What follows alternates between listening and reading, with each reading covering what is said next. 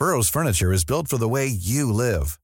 From ensuring easy assembly and disassembly to honoring highly requested new colors for their award-winning seating, they always have their customers in mind. Their modular seating is made out of durable materials to last and grow with you. And with Burrow, you always get fast, free shipping. Get up to 60% off during Burrow's Memorial Day sale at burrow.com slash ACAST. That's burrow.com slash ACAST. burrow.com slash ACAST. Yeah.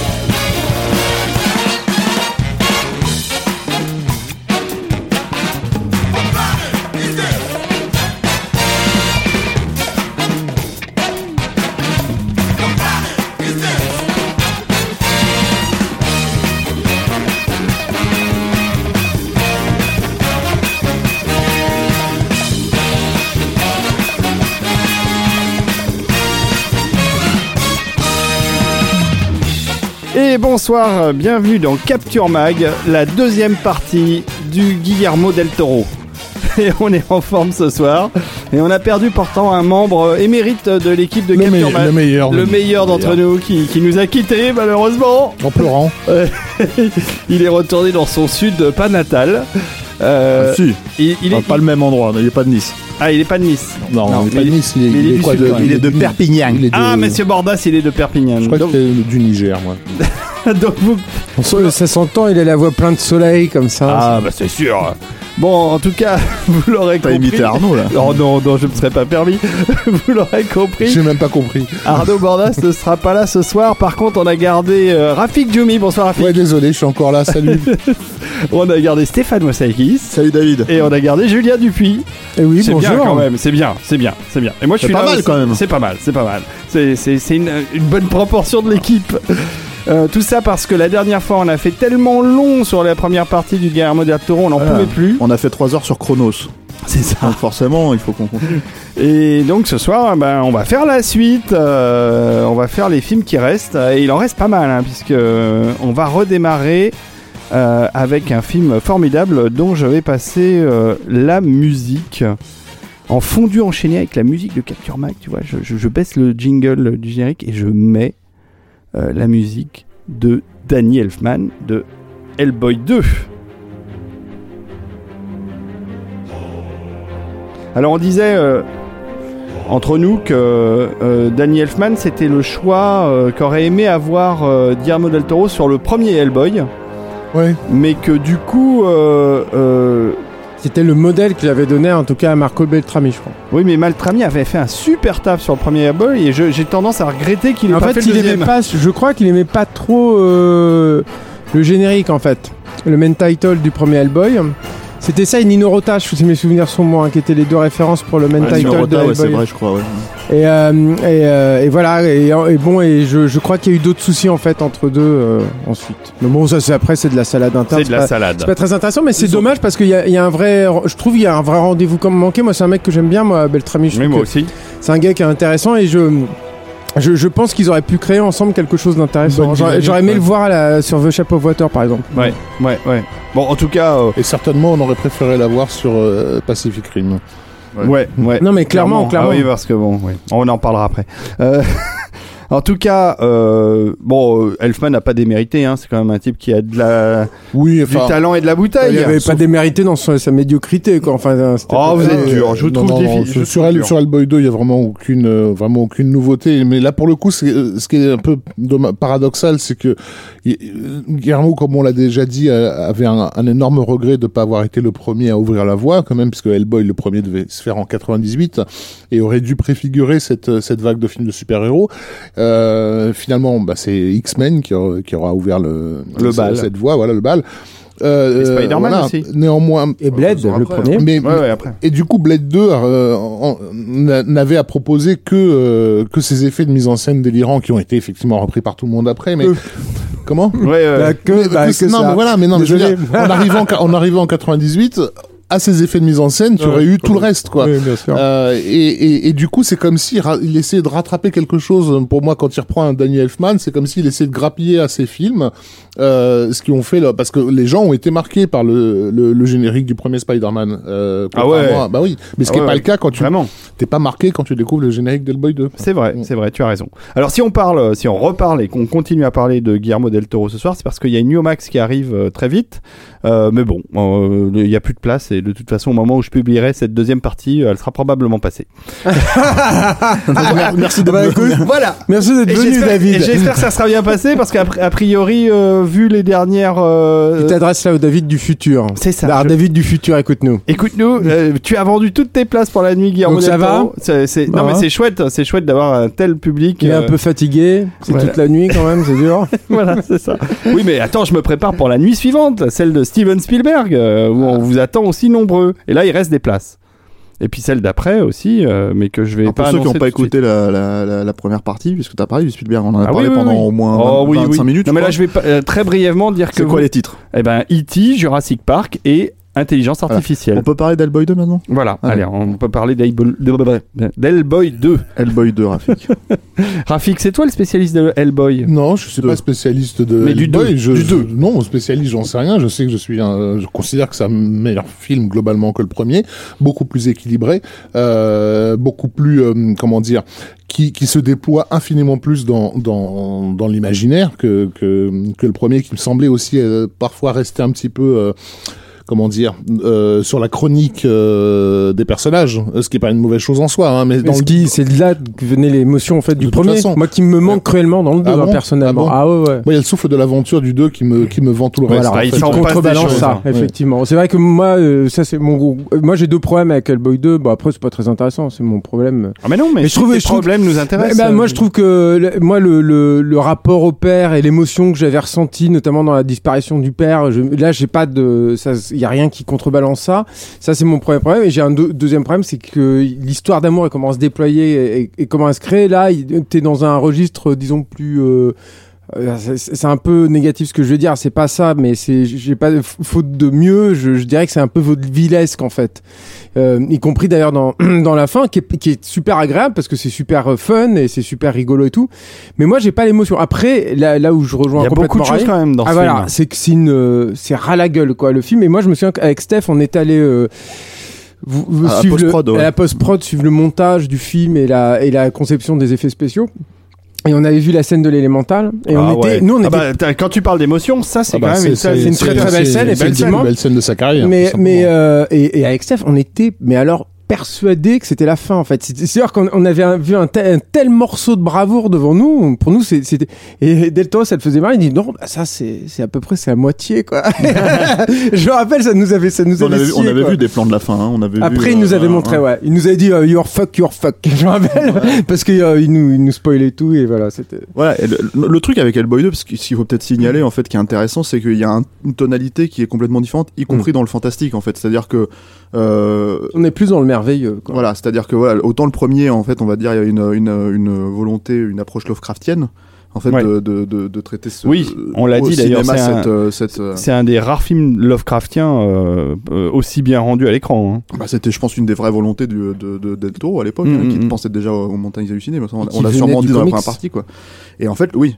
Et le truc, en fait, c'est que, c'est que dans celui-là, effectivement, post le labyrinthe de Pan, bah en fait il a récupéré pas mal d'éléments pour les Mm. pour les pour euh, pour les rajouter en fait mythologiques en fait pour les rajouter dans euh, dans ce récit là en fait dans cette suite là il voulait vraiment faire quelque chose de de euh, une tonalité complètement différente pour une suite quoi ce qui est euh, couillu quand tu y penses parce que non mais parce que déjà que le premier Hellboy ça avait pas été forcément un énorme succès en salle euh, qu'il a quand même dû euh, se battre pour arriver à faire la suite euh, que le, le- les nominations aux Oscars les, de, de, de Labyrinthe de Pan lui ont permis en Mhm. fait d'imposer plus ou moins cette suite le fait qu'il ne Enfin, il n'y a pas que ça. Le- Il y a le fait qu'Universal euh, le voulait absolument. et Oui, parce que c'est pas la même prod à la Ouais, base. c'est ça, c'est- il y a, y tout un jeu de diplomatie, c'est ça. C'est-à-dire que t'avais, t'avais, le premier film avait été produit par Revolution Studio chez Joe, chez Joe Roth, mais en fait Revolution Studio, Studio avait fermé parce qu'ils avaient fait une série de Ouais. der- derrière, quoi, euh, et des trucs assez coûteux, je crois. C'est, il y a même, euh, je crois, un film. Triple X2, c'est pas. Ah non, ouais, c'était pas- Triple X2, c'est ça, mais il y avait C'est aussi un bon film pourtant. C'est c'est- Moi j'aime bien. Belle musique de Marco Beltrami. Qui a, comment dire, qui a dit euh, fuck le, le, le, le- comment dire l'abonnement à la gym, j'en ai rien à foutre, ça sert à rien pour pour faire un film d'action. Voilà. Bref. Fasse Et il y avait un autre gros film, il y avait un autre gros film euh, qui, qui, qui avait coûté très cher, qui s'appelait, je crois, Freedomland. Euh, C'était réalisé par Joe Roth. Et euh, donc il s'était permis certaines largesses au budget et puis ça s'est planté quoi. C'était avec Mm. Samuel Jackson et Julianne Moore je crois. On va vérifier. Je crois que c'est même pas sorti en France, c'est dû sortir en vidéo. Et en fait c'est pour ça que euh, Revolution Studio s'est fermé. Et, euh, euh, c'était à peu près à l'ép- à l'époque où euh, Guillermo del Toro venait de faire le labyrinthe de Pan. Et du coup, effectivement, en fait, le, fait d'être nommé euh, aux Oscars avec ce film-là, qui est un film qu'il a fait donc comme on, l'avait dit la dernière fois donc en Espagne, qui lui a permis en fait, si tu veux, d'asseoir son nom à ce moment-là, bah, c'est ce qui lui a permis de négocier en fait avec Universal pour la suite d'Hellboy. Universal, euh, je sais plus si on l'avait précisé la dernière fois, tu viens de le dire un peu, mais voilà, effectivement, Universal, euh, ils, ils ont ils ont cette espèce de volonté générale, en fait, de, de comment dire, de relancer assez régulièrement l'Universal Monster Le- le Dark- sans jamais y arriver. Ce qu'ils appellent le Dark Universe aujourd'hui. Aujourd'hui, ouais, mais Mais c'est déjà fini. euh, voilà, c'est vrai, tous les tous les tous les tous les 5-10 ans, ils essayent de relancer le truc, mais ils y arrivent pas. Ouais. Et euh, donc il y avait la Van momie, euh, la momie de, de comment dire de Sommers. Bah, qui, euh, finalement, c'était une des meilleures tentatives. Parce que la Oui, momie, mais ça- il y a eu ça- la ça, menait directement à Van Helsing, si tu veux. Donc Voilà, ça a c'est mis ça. un, Oui. terme, un terme euh, assez vite. Mais la euh, momie aux a, a vécu euh, toute seule, euh, Ouais. un peu abandonnée Mais par le le, truc, reste de la licence. Passer, passer Van Helsing et le gâchis que ça avait, parce qu'en gros ils, ils venaient de gâcher tous leurs monstres d'un coup. Il a fallu. Ils ont failli voilà, couler. Enfin, moi, moi, j'avais eu des ventes de gens qui avaient bossé dessus. Ils me disaient si Van Helsing se plante, Universal ferme. Alors après, c'est mecs qui, qui exagèrent et tout, mais ça, il y avait eu des dépassements budgétaires de folie puisque c'était comme Wild Wild West. En fait, ils avaient construit des décors monumentaux dans l'optique de les utiliser dans cette franchise. Mm. Quoi. Ah, mais c'est bien, ouais, Et ouais. le ça. fait est que voilà, arriver, arriver à on en apprend à chaque fois. Tu, nous, é- tu nous étonneras Oh, toujours. mais je, je vous provoque volontairement. arrivé à, à cette, à cette époque, euh, je- il voit dans, dans le personnage de, de, de Del Toro une grosse carte à, à jouer, d'autant plus que lui, il est évidemment totalement, il a été élevé par les Universal Monsters, donc euh, chacun des, des, des projets le, le tente. Il y a ce Frankenstein qui, qui, qui le travaille énormément. ouais. Voilà, le, le loup-garou, c'est un personnage pour lequel il a une énorme affection aussi. On, bien sûr, la créature du lac noir, bah, on, on va parler de la, de la forme de l'eau plus tard. Euh, tout, tout est là pour lui. euh. Et euh, Le loup-garou, il a failli le faire. Euh, en fait, on lui avait proposé. c'était un peu après, ouais, c'était, mais- le problème, c'est que c'était une production, euh, un problème justement. Et déjà en mise en branle. Voilà, en le, fait. le réalisateur venait de se barrer, euh, il a fallu un réalisateur de, de, de rechange tout de suite, et, et, et ce, lui qui est un contrôle fric, euh, je pense qu'il a, il a été tenté par le, le personnage qu'il aurait rêvé d'adapter, mais en même temps rebuté par le fait qu'il allait se retrouver euh, au milieu d'un, d'un, d'un vrai bordel euh, avec tout à refaire. Et on, quand on sait le temps qu'il met à la Avec un monstre déjà voilà, designé aussi, mine de rien. Et je pense que pour lui, ça quand c'était on sait terrible. le temps, hein. le Ça, temps, c'était un problème. hein. les années qu'il lui faut pour justement se euh, pré-pro- pré- pré-produire un, un, un projet, c'était c'était même pas la peine qu'il arrive une semaine avant. Euh, John, Johnston, Joey Johnston, qui a repris le, le projet en catastrophe, euh, moi je trouve qu'il a fait un boulot exceptionnel considérant les, les Ouais, conditions, c'est clair, hein. Bah, c'est pas bordéliques, c'est euh. pas un bon film, mais c'est un film qui est beau. Quand tu vois C'est un film qui a de la gueule en fait. Moi j'aime euh, bien, il y a une énergie, enfin bon, on va, on va Voilà. peut-être Oui. arrêter à aparté, mais il y a une belle énergie quand même. Et, euh, et c'est et, une époque où il est euh, il est porté euh, quand il dit que, Donc que- Del Toro, hein, pas Ouais, Del Johnston Toro. pour ceux qui quand il rappelle donc récemment euh, au Golden Globe que, que, que les monstres lui ont sauvé la vie euh, à trois reprises et il cite bien sûr le labyrinthe de Pan dans la... le film effectivement l'a, l'a tout d'un coup rehaussé c'est-à-dire le film est incroyablement bien accueilli par la critique même s'il a pas de prix à Cannes il y a il y a il y a, il y a- Il est passé à Cannes quoi. déjà il passe à Cannes il y a une standing ovation euh, Sélection officielle. sélection officielle Mais Hellboy, ça avait pas été un bide avant. il va se retrouver non mais rien à voir avec le labyrinthe de Ah Pan oui, en termes de prestige si tu veux C'est le prestige, c'est ça. euh, C'est le nom du Mais mec. ça, ça l'avait pas grillé parce tout- que tu peux faire coup- des films qui te grillent, mais là c'était Ouais, pas le cas. Hellboy, c'est pas un film qui te vend le nom Guillermo del Toro comme un trademark. Là, tout de suite, il, son- le trademark, il est installé au point que les studios se, le, le veulent. Donc Universal le veut Comme absolument. Burton, quoi. Disney, Disney le veut aussi. C'est là où il, où il signe ce contrat, là, euh, Disney Le Double, Double Dare, euh, ouais. Disney Double Dare, qui finalement va pas, va, voilà, va pas mener, voilà, Euh, avec ses collègues. Alfonso Cuaron et Inarritu euh, du Tequila Gang, euh, il, euh, il, il, il propose un, un projet, un projet, euh, je sais plus c'était à quel, euh, à quel major qui finalement a refusé, mais en gros un, un packaging quoi. Mmh, ils se ouais. vendaient tous les trois pour je sais plus combien de centaines de millions de dollars. Pas, pas des centaines de millions de dollars, je pense, mais pour des avait- ouais, des- non non, c'était des centaines. Euh, j'avais, il y a un- c'était un contrat, c'était un contrat sur plusieurs films euh, où en gros tous les trois ouais. ils, ils enchaînaient les projets et le, le studio qui a dit non a dû peut-être un petit peu faire la gueule quand Quand ils ont vu Gravity quand et sorti ouais. voilà quand sont sortis Gravity The Revenant Mais- et compagnie. Euh, Et il y a, il y a- je sais pas si c'était à ce moment-là parce que c'est c'est à peu près euh, à cette période que je crois qu'il a lancé aussi un studio transmédia. euh, Non, c'est après. C'est à l'époque de. C'est juste avant Pacific Rim, Ah, ça. avant Pacific Rim. Mirada, mais on, on en reparlera tout à l'heure peut-être. Et donc voilà, donc il fait il fait Hellboy 2 dans ces conditions-là. Il est aussi extrêmement frustré mm, par le fait de que, que son budget n'a pas évolué par rapport au, premier film. Hellboy 2 c'est 85 millions de dollars, ce qui avec l'inflation correspond grosso merdo au budget du, du premier Hellboy, alors que c'est un film qui en montre euh, deux fois plus Ouais, au moins. quoi. Qui a été une tannée à tourner, quoi. Ça, il faut, faut aussi le rappeler, quoi. Ça a été. euh, il est, il, il s'est foutu sur la gueule avec son chef d'éco parce qu'il leur, il, il exigeait beaucoup, beaucoup de, de, de lui, quoi. Et. euh, et, euh, et, et voilà, enfin ça c'était c'était pas puis il a- bien Il a passé. épuisé la- la- les trois quarts de- des boîtes d'effets spéciaux européennes. Enfin, je, ça a été dans tous les coins, non aussi. euh. Bah oui, oui, plus ou moins. Mais il est, il est rentré en, en fait, il est rentré. Je crois me souvenir qu'il est rentré euh, comme ils n'arrivaient pas à boucler le budget. Euh, double négatif. En fait, il a, il a, il a repris un petit peu certaines méthodes de ses films espagnols. C'est-à-dire que euh, si mes souvenirs sont bons, j'aurais dû vérifier. Je suis désolé hein, si je commets des erreurs, mais je crois que Double Negative était rentré en coproduction en fait dans le film, ce qui n'arrive pas en fait. Et Double Negative, c'est la société qui a fait les effets spéciaux visuels pour en fait boucler euh, pour boucler le budget parce que c'était quand même très euh,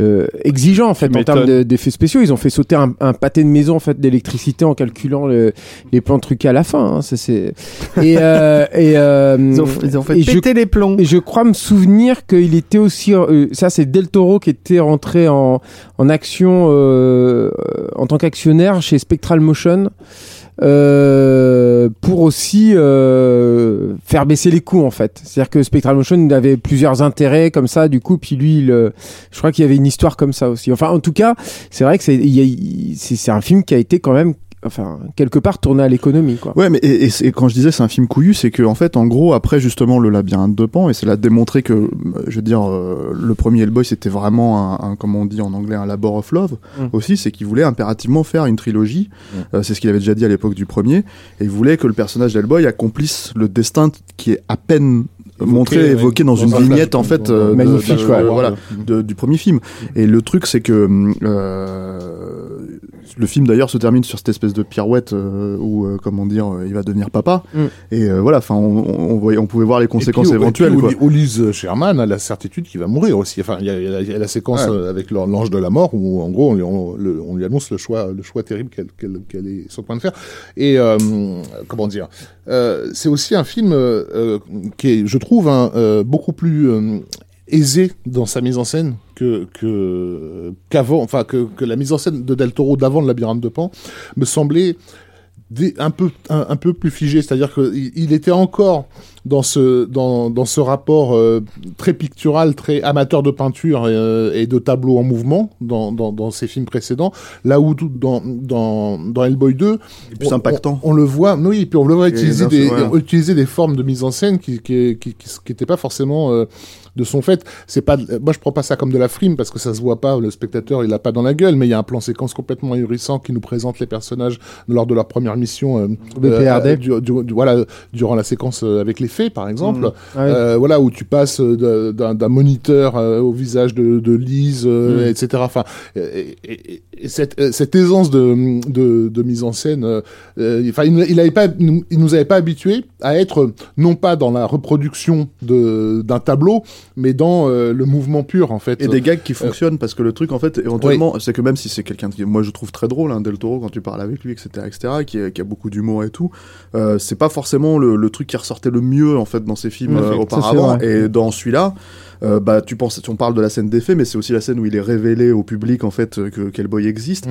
et t'as notamment ce, ce comment dire ce plan où il, où il se retrouve éjecté au ralenti il l'attend justement il le fait exprès pour euh, comment dire et là t'as une espèce de, de rupture musicale en fait où lui il, il jouit en fait du moment parce qu'il dit ça y est ça va enfin arriver il y a euh, le- les, les scènes avec euh, Johan Kraus Kraus, voilà surtout, sont euh, incroyablement bien rythmés en termes de d'échanges de, répliques. Mm. euh, Voilà, et d'ailleurs, il a, il a, a viré d'ailleurs le mec qui faisait euh, c'était euh, celui qui fait euh, Damaskinos en fait dans, Ouais. euh, dans. Blade 2 qui devait faire la voix de, de Johan Cross et ça n'allait pas, ça ne fonctionnait pas justement au niveau timing et, et du coup euh, Il a pris ses, ses Seth MacFarlane qui était le, le, euh, connu surtout à l'époque parce que pour Family Guy. en Family Guy exactement. Mm, mm, mm. Et avec un qu'il a mélangé avec un, un truc d'animation qui tirait des fléchères en fait, c'est-à-dire que Johan Cross quand il est en CGI et qu'il est hors, hors de son enveloppe charnelle artificielle, je sais pas comment dire, du coup enfin en tout cas de son scaphandre dans, dans Mm. lequel l'ectoplasme est contenu, bah, le, quand il évolue, etc. Ça, c'est des, c'est, c'est typiquement repris euh, texto des dessins animés fléchères. Donc euh, les Popeye, euh, Ouais, et une, les exagération de mouvement dans les bras et les jambes. Ouais, quelque chose de très souple en Voilà. fait, Ex- exagérément souple. Et effectivement, la séquence très slapstick où, euh, où il sort de, Des- ce- de- de sa combinaison et où il défonce la gueule d'Hellboy avec euh, Dans les vestiaires, en là. ouvrant les portes des, des vestiaires, elle fonctionne en, parce que rythmiquement, elle, est, elle, elle arrive à. me donnez tellement envie de le revoir. Et c'est Ouais, marrant c'est parce que super. cette scène, on l'avait vu, on l'avait vu avec Julien en post-prod. Il nous l'avait Ouais. montré. En fait, il était super content de cette scène. Et en fait, euh, on était là genre, ok, mais comme on débarquait dans la scène, on savait pas quels étaient les, En fait- les, les- les problèmes entre les persos. Et- effectivement. Du coup, en fait, c'est- comme ça me manquait, il nous a dit ouais, mais vous rigolez pas. Enfin, on a on a souri, on a, Mm. mais on lui- mais on l'a- il nous a dit ouais, vous rigolez pas parce que vous savez pas c'est quoi les, les enjeux qu'il y a entre les persos Mm. quoi. Et il avait raison parce que quand on a fini par voir le film, la scène était On s'est bien marré, ouais. Voilà. Mais il drôle, était quoi. très fier, effectivement, je me rappelle de ces, de ces ruptures de ton, en fait, Mm. qui mettait en avant tout le temps. Et je me rappelle aussi, si tu te souviens bien, Stéphane, qu'il était extrêmement fier de, et ça correspond peut-être un petit peu à ce que tu disais sur la mise en scène, euh, à, à son travail sur les, les chorégraphies de combat. Mm. Euh, c'est aussi quelque Mm. chose dont on n'a pas, peut-être pas parlé enfin, vraiment sur Blade 2, mais il y a eu un, il y a eu un conflit hein, sur les, les chorégraphes de combat sur Blade 2. C'est-à-dire qu'il y a eu, euh, il y a eu un, un conflit entre Donnie Yen, le, le gars qui était la doublure et aussi le chorégraphe des combats de, de, de Wesley Snipes et euh, je crois aussi un mec des, des cascades. Enfin, je, me souviens, en tout cas, Donnie Yen, ça c'est sûr, avec les, avec les autres. Bref, il y a eu un vrai, un vrai conflit. Et en fait, euh, Hellboy 2, c'est le premier film où il a bossé avec Bradley James Allen, qui, est, qui était un ancien, un ancien assistant de, de Jackie Chan et qui est devenu euh, plus tard euh, le un, un des un des membres euh, éminents de, de des équipes un petit peu de Matthew enfin beaucoup de Matthew Vaughn mais surtout c'est chez Edgar Wright en fait. C'est c'est lui qui va Ah ouais. chorégrapher toutes les scènes de combat et aussi réaliser la seconde équipe sur euh, le dernier pub avant la fin du monde où, où Baby Driver il a il a été un petit peu consultant aussi euh, et, et on le retrouvera d'ailleurs aussi au générique de Pacific Rim. Mais ça ça devient un, un collaborateur important aussi chez Del Toro. Il y a il y a, il y a une il y a en tout cas une aisance en fait dans l'équipe technique chez Del Toro qu'on retrouvera je trouve dans, dans ses films euh, ensuite Mm. mais qui était pas forcément là avant il était encore un, un peu de temps en temps en train de se battre avec la machine je pense Euh, Le, le- le- ce qui est marrant en fait quand on regarde un film comme Hellboy 2, je trouve, c'est qu'il y a quand tu réfléchis à toutes les séquences qui, qui font sens en fait quand tu regardes le film dans l'absolu, mais toutes les séquences de type totalement différentes et à, à quel point il a voulu absolument mettre tout ce qu'il aime dans le film. C'est ça commence, t'as quand même une séquence, euh, comment dire, euh, euh, de, alors c'est en CGI mais de marionnettes. Mm. Euh, t'as euh, donc de, de, de, de la chorégraphie de l'action. T'as euh, donc la, le la, film de kung fu asiatique quand même Ouais, t'as moi, t'as la mythologie, t'as la mythologie. J'aime euh, beaucoup le flashback, euh, le flashback euh, sur Hellboy jeune. Je trouve qu'il il fonctionne avec Montserrat B qui joue euh, qui joue Hellboy jeune. ouais. Euh, bah, y avait, je trouvais un, un truc craquant à voir le, le- comment dire, parce qu'à aucun moment euh, dans le premier, on a euh, on comprend ce qui s'est passé en- entre le moment où il découvre cette petite créature euh, là et, euh, et, et, et le Hellboy adulte qu'on Mm. et de et tout- et tout- c'est con hein mais tout d'un coup je me disais mais oui ils ont vécu des années ensemble Mm. une vraie relation familiale en fait le fait de le voir se brosser ses, ses dents là euh, euh, je trouvais qu'il y avait quelque chose qui, qui aurait mais- pu être complètement ridicule et qui fonctionnait euh, émotionnellement Et puis t'es content de revoir euh, John Hurt, euh, Ouais. euh, Ouais, c'est ça, John. Hurt dans le rôle, quoi. Ouais. C'est-à-dire, euh, voilà, parce que c'est un personnage que, que- que- qui est à toucher et sa mort te touche dans, dans, à la- dans le premier, quoi. Non, mais c'est Mais marrant, vous vous rendez compte le à, fait- quel, à quel point tous les trois vous évoquez le nombre de scènes que vous évoquez dans Hellboy 2 ah mais non, parce mais que, en fait, mais justement, c'est- ça le truc que j'allais dire, hein. c'est qu'en fait, c'est extrêmement c'est un riche. film de boulimique hein, Voilà, c'est ça. Mais à un point- c'est des enfin, vous l'avez pas dit, vous l'avez pas dit, mais il y a le marché des le trolls marché, aussi. le marché, le marché des monstres, c'est ça. La, can- la, Alors, on, va, on- on va en parler Voilà, plus tard de, Troll. Hunters, mais, mais la euh, cantina bande version euh, euh, fo- fois 100 quoi.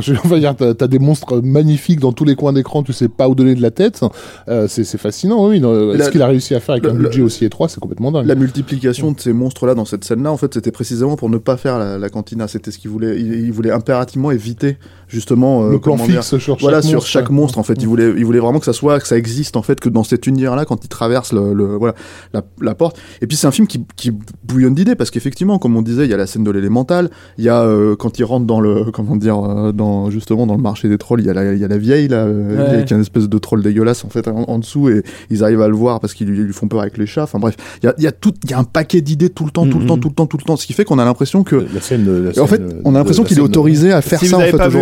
Hellboy La 2, scène de- euh, vous avez raté quelque chose. hein. La scène de la bière, euh, enfin quand il se bourre la gueule avec Ep Sapiens. Alors ça, ça, ça, alors ça, cette scène, c'est marrant parce que c'est un truc, et la chanson notamment de Barry Manilow, Mm. apparemment, c'est un des trucs qui nous avait expliqué. Euh, je sais pas si on avait vu cette scène. Je me rappelle plus si on avait vu cette scène, mais je crois qu'on en a. peu- on en a parlé pas, avec lui. pas, ouais. Et il nous disait ça, ça c'est c'est une chanson qui est une chanson très, euh, comment dire, importante dans ma vie avec ma femme. Mm.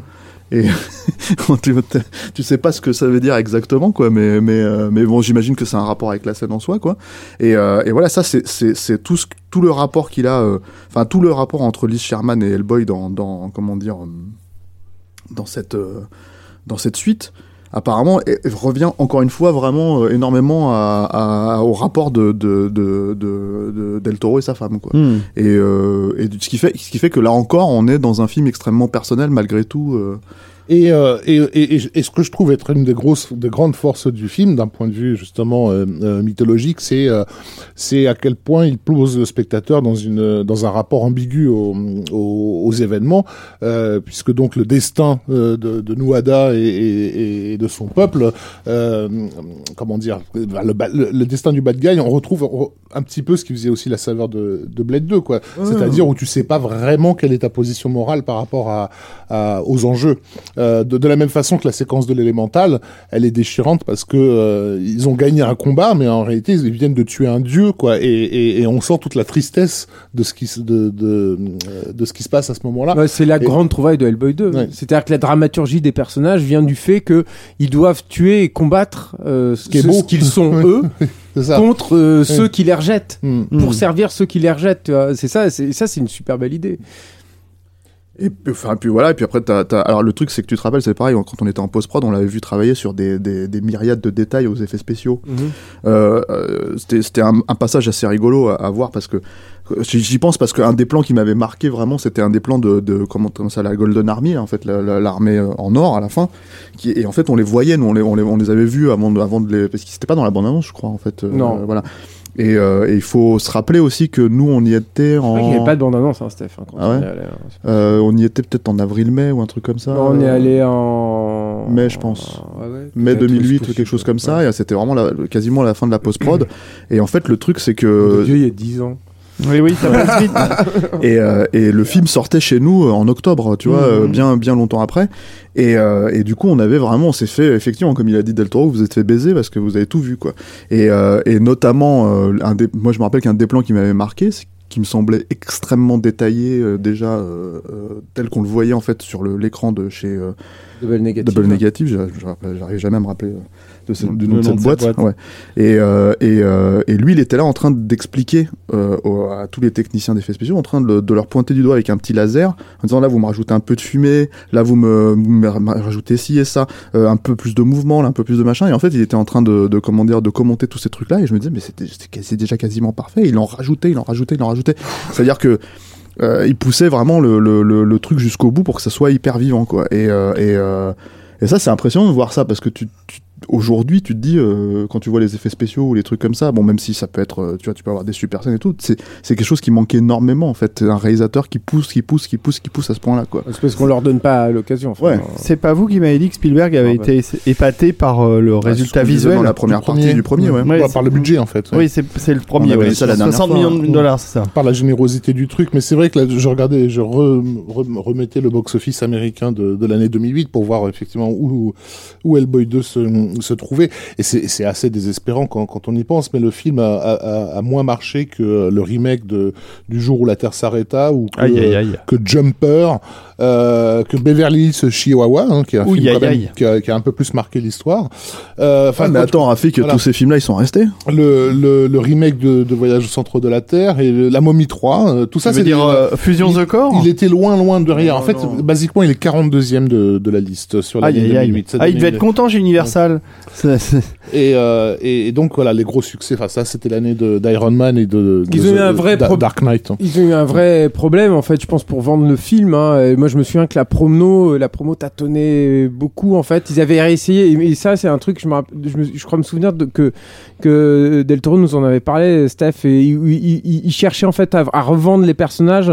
euh, enfin voilà, à réintroduire les personnages euh, auprès du grand public et notamment il y avait ces affiches. euh, qui étaient des, des, des gros plans en fait Mm. de, de, de, de chaque perso euh, de Hellboy, de AB, euh, des fiches, des fiches identitaires. en fait. Ouais, Euh, et- mais il y a toujours un problème aussi de toute façon pour euh, Je crois que pour vendre en fait. Et puis tout film, simplement, euh, ça, je pense qu'on on peut s'autoriser à le dire parce que c'est un, un, un, un des problèmes que Del Toro a eu sur toute sa carrière, et c'est euh, c'est le fait de reconnaître que la majorité du grand public occidental n'a pas cette euh, facilité à plonger dans le fantastique euh, que peuvent avoir les, amateurs de fantastique à, à fortiori. Si tu veux, quand, je, note que cette année c'est l'année de Dark Knight et d'Iron Man, c'est que ce sont des films qui ont vraiment les deux pieds fermement plantés dans une espèce de de, de naturalisme quotidien quelque part. C'est-à-dire que euh,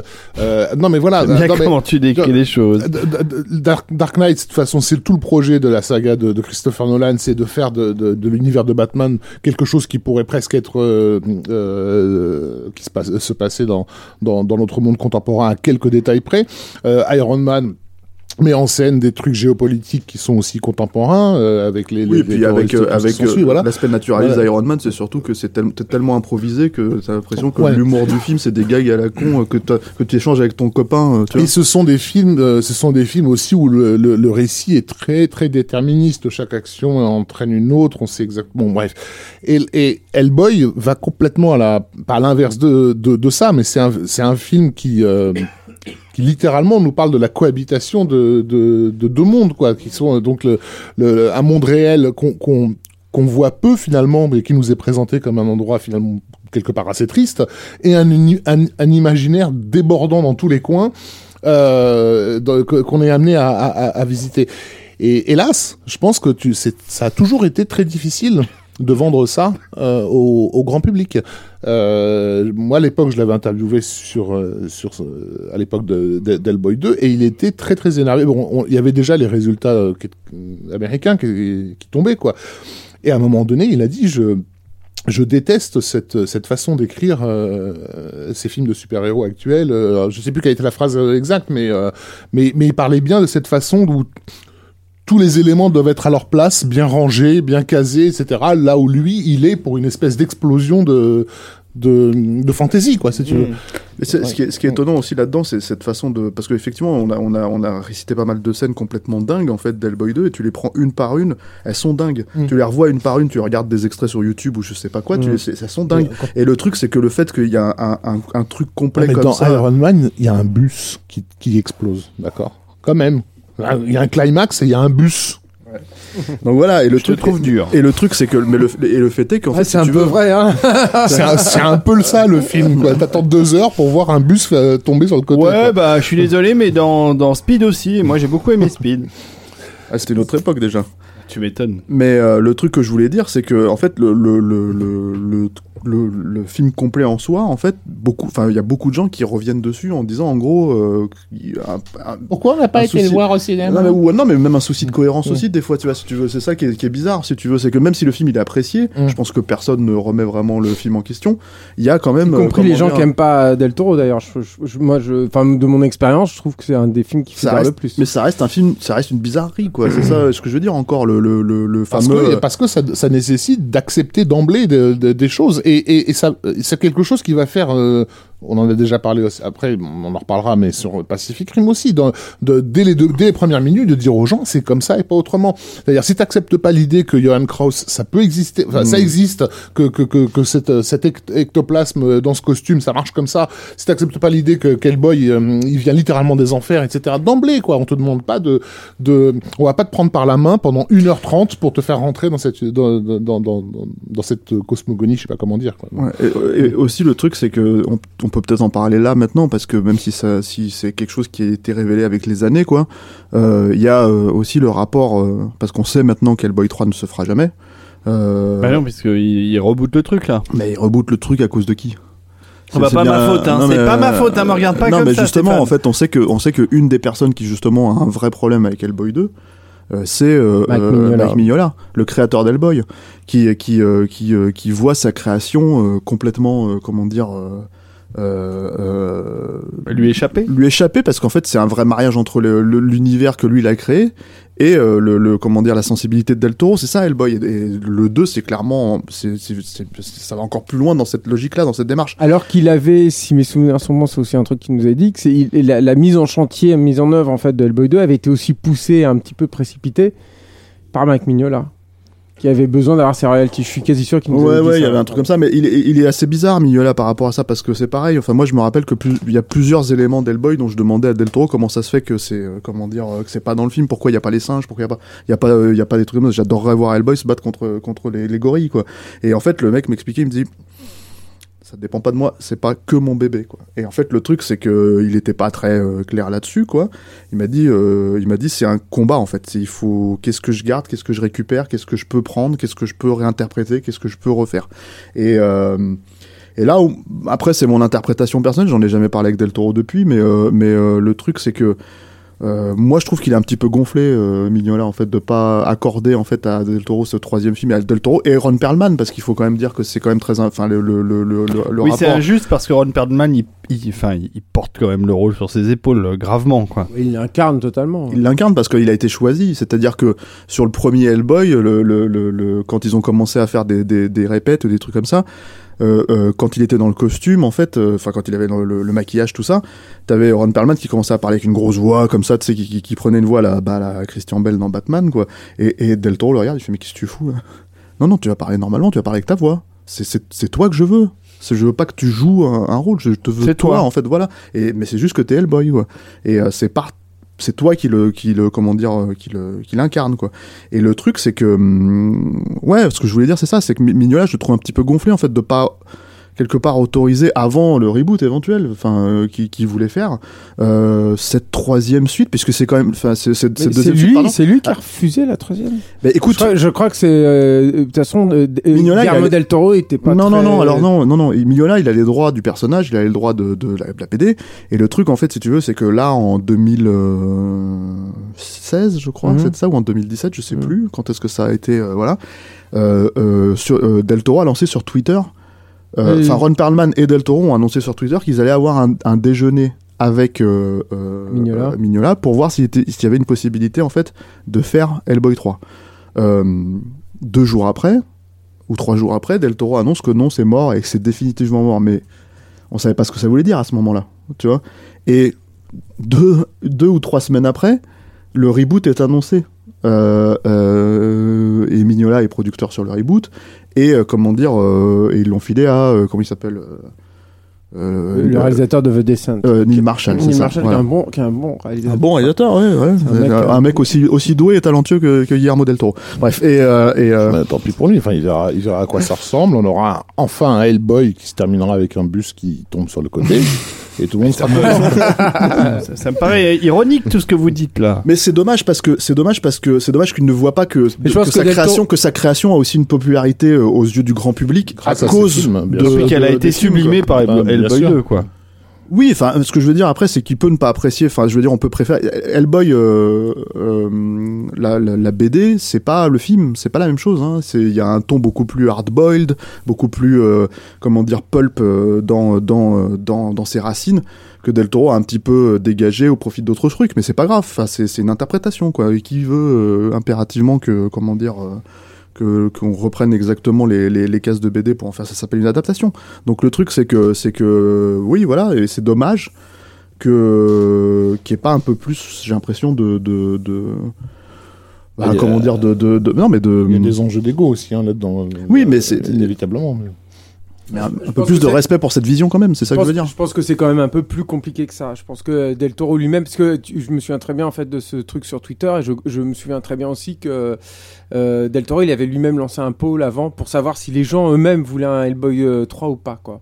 Et, euh, et je pense que lui-même était un peu dans une situation un peu. Euh, euh, Del Toro était lui-même dans une situation, était un peu indécis en fait là-dessus, pour, mais pas, pas forcément d'ailleurs pour des raisons artistiques. hein. C'est peut-être aussi à cause de ses rapports avec Mignola, c'est peut-être aussi à cause de l'âge de, de Ron Perlman, hein, qui était déjà une. Oui, mais Ron, Ron- sur le- ce qui- ce qui- Ron Perlman, il l'avait clairement dit que c'était une problématique après Hellboy 2 parce que c'était fatigant, mais que malgré tout, une fois passé le- l'expérience et le et le et qu'il a gardé que les bons. il est que les tellement bons maquillé que. Non mais il qu'il a gardé que. non, mais- Ça, c'est un énorme problème, justement, tu vois. Et c'est un, et c'est un problème qu'avait dû euh, soulever euh, euh, Spectral Motion, c'est que le mec, il vieillit.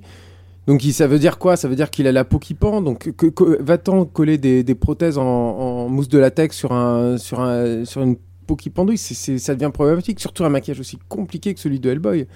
Donc, euh, ça aussi, c'est un très très gros souci, en fait. Quoi. Hmm. C'est pas simplement, si tu veux, pour les horaires que le mec il fait ou les scènes d'action. Quoi. C'est, ça, Mais, c'est au-delà de ça. Quoi. Mais en attendant, Perlman, euh, qui avait effectivement déclaré qu'il qu'il- qu'il pensait qu'il n'allait pas pouvoir faire Hellboy 3 parce qu'il était devenu trop vieux, il est revenu sur cette, sur cette, sur cette phrase. Bien sûr. Il, y a- il- il s'est passé beaucoup de temps. Et puis il y a un autre truc, c'est qu'effectivement, il y a- on, on parle quand même d'un film qui, dans lequel il y a beaucoup, beaucoup, beaucoup de travail qui a été fourni et qui finalement euh, euh, n'est pas le succès escompté non pas plus, succès, malgré. euh, ouais. voilà, c'est ça. Malgré tous les sacrifices euh, Bah oui, qui ont ça, été ça faits. doit être vachement décevant pour Guillermo. Bah ça, oui, d'autant plus qu'à côté de ça, mais, hum, il nous, l'a dit hein, plusieurs fois que à, à chaque fois qu'il disait non à certains projets, sa femme l'engueulait parce qu'elle, elle, ce qu'elle voyait partir, c'était la maison, euh, la maison de ses rêves dans tel ou tel pays, quoi.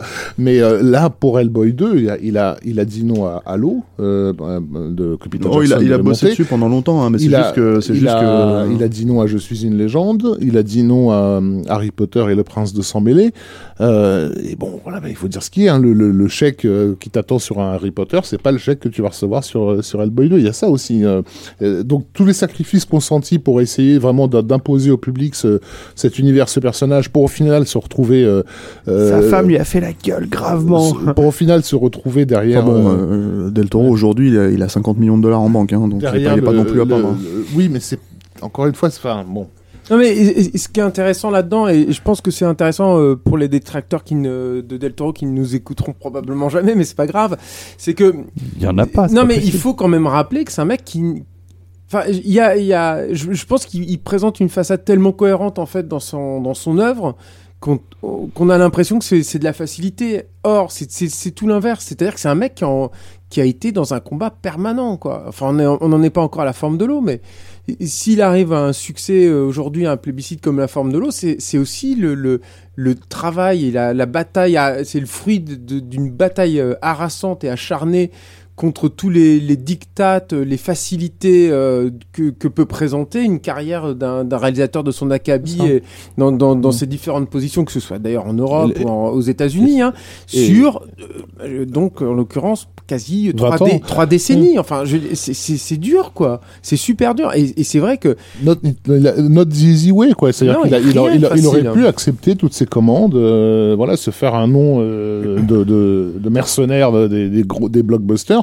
parce que il, il faut rappeler aussi euh, la, la grande di- difficulté des, des, des studios, c'est que trouver des, des gens qui soient à la fois euh, des directeurs d'équipe, c'est-à-dire euh, en gros des généraux d'armée, parce que sur un blockbuster c'est- au moins ce qu'il faut, qui connaissent sur le bout des doigts la technique cinématographique et toutes les exigences du monde des effets spéciaux, euh, et- et- et- etc., qui soient en mesure de raconter une histoire, d'avoir, de, de diriger des comédiens. euh, Enfin, ce, ces films-là, ces, ces gros budgets nécessitent un panel de compétences tellement délirant que James Cameron se il faisait- faut avoir le, le, le nerf, Voilà. les nerfs et le caractère. hein. James Cameron s'était fait engueuler, enfin engueuler. Il- avait un peu embrasé la toile à, à une époque lointaine en disant ce qui était une vérité quand il, quand il parlait de ses salaires, en disant la, la raison pour laquelle je suis payé ce que je suis payé, c'est qu'on est cinq sur Terre à savoir faire ce que je fais. Et c'est vrai. Euh, ils sont cinq sur Terre à avoir toutes ces compétences-là. C'est qui les quatre autres? Je sais pas qui y pensait, mais c'était une façon de de rappeler aux gens que, que la Ils raison pour laquelle pas- ils sont peut-être pas que 5, ils sont voilà, peut-être 10. la tu raison pour laquelle Oui, t'es c'est payé clair 7 qu'ils millions sont- de mais dollars, C'est c'est un métier que- de gens rares, Voilà. c'est ça. C'est que sinon, sinon tu te retrouves avec Team Story, quoi, si tu veux. Et Comme voilà. podcaster à Capture Mag, tu vois, il y en a que 4. Il y en a que quatre. C'est ça. Et le, le truc, c'est que alors il a par contre accepté un projet après Hellboy 2, euh, ce qui l'a fait un peu disparaître de, de la map pendant un moment, quoi. C'est euh, c'est euh, le Hobbit. Le Hobbit.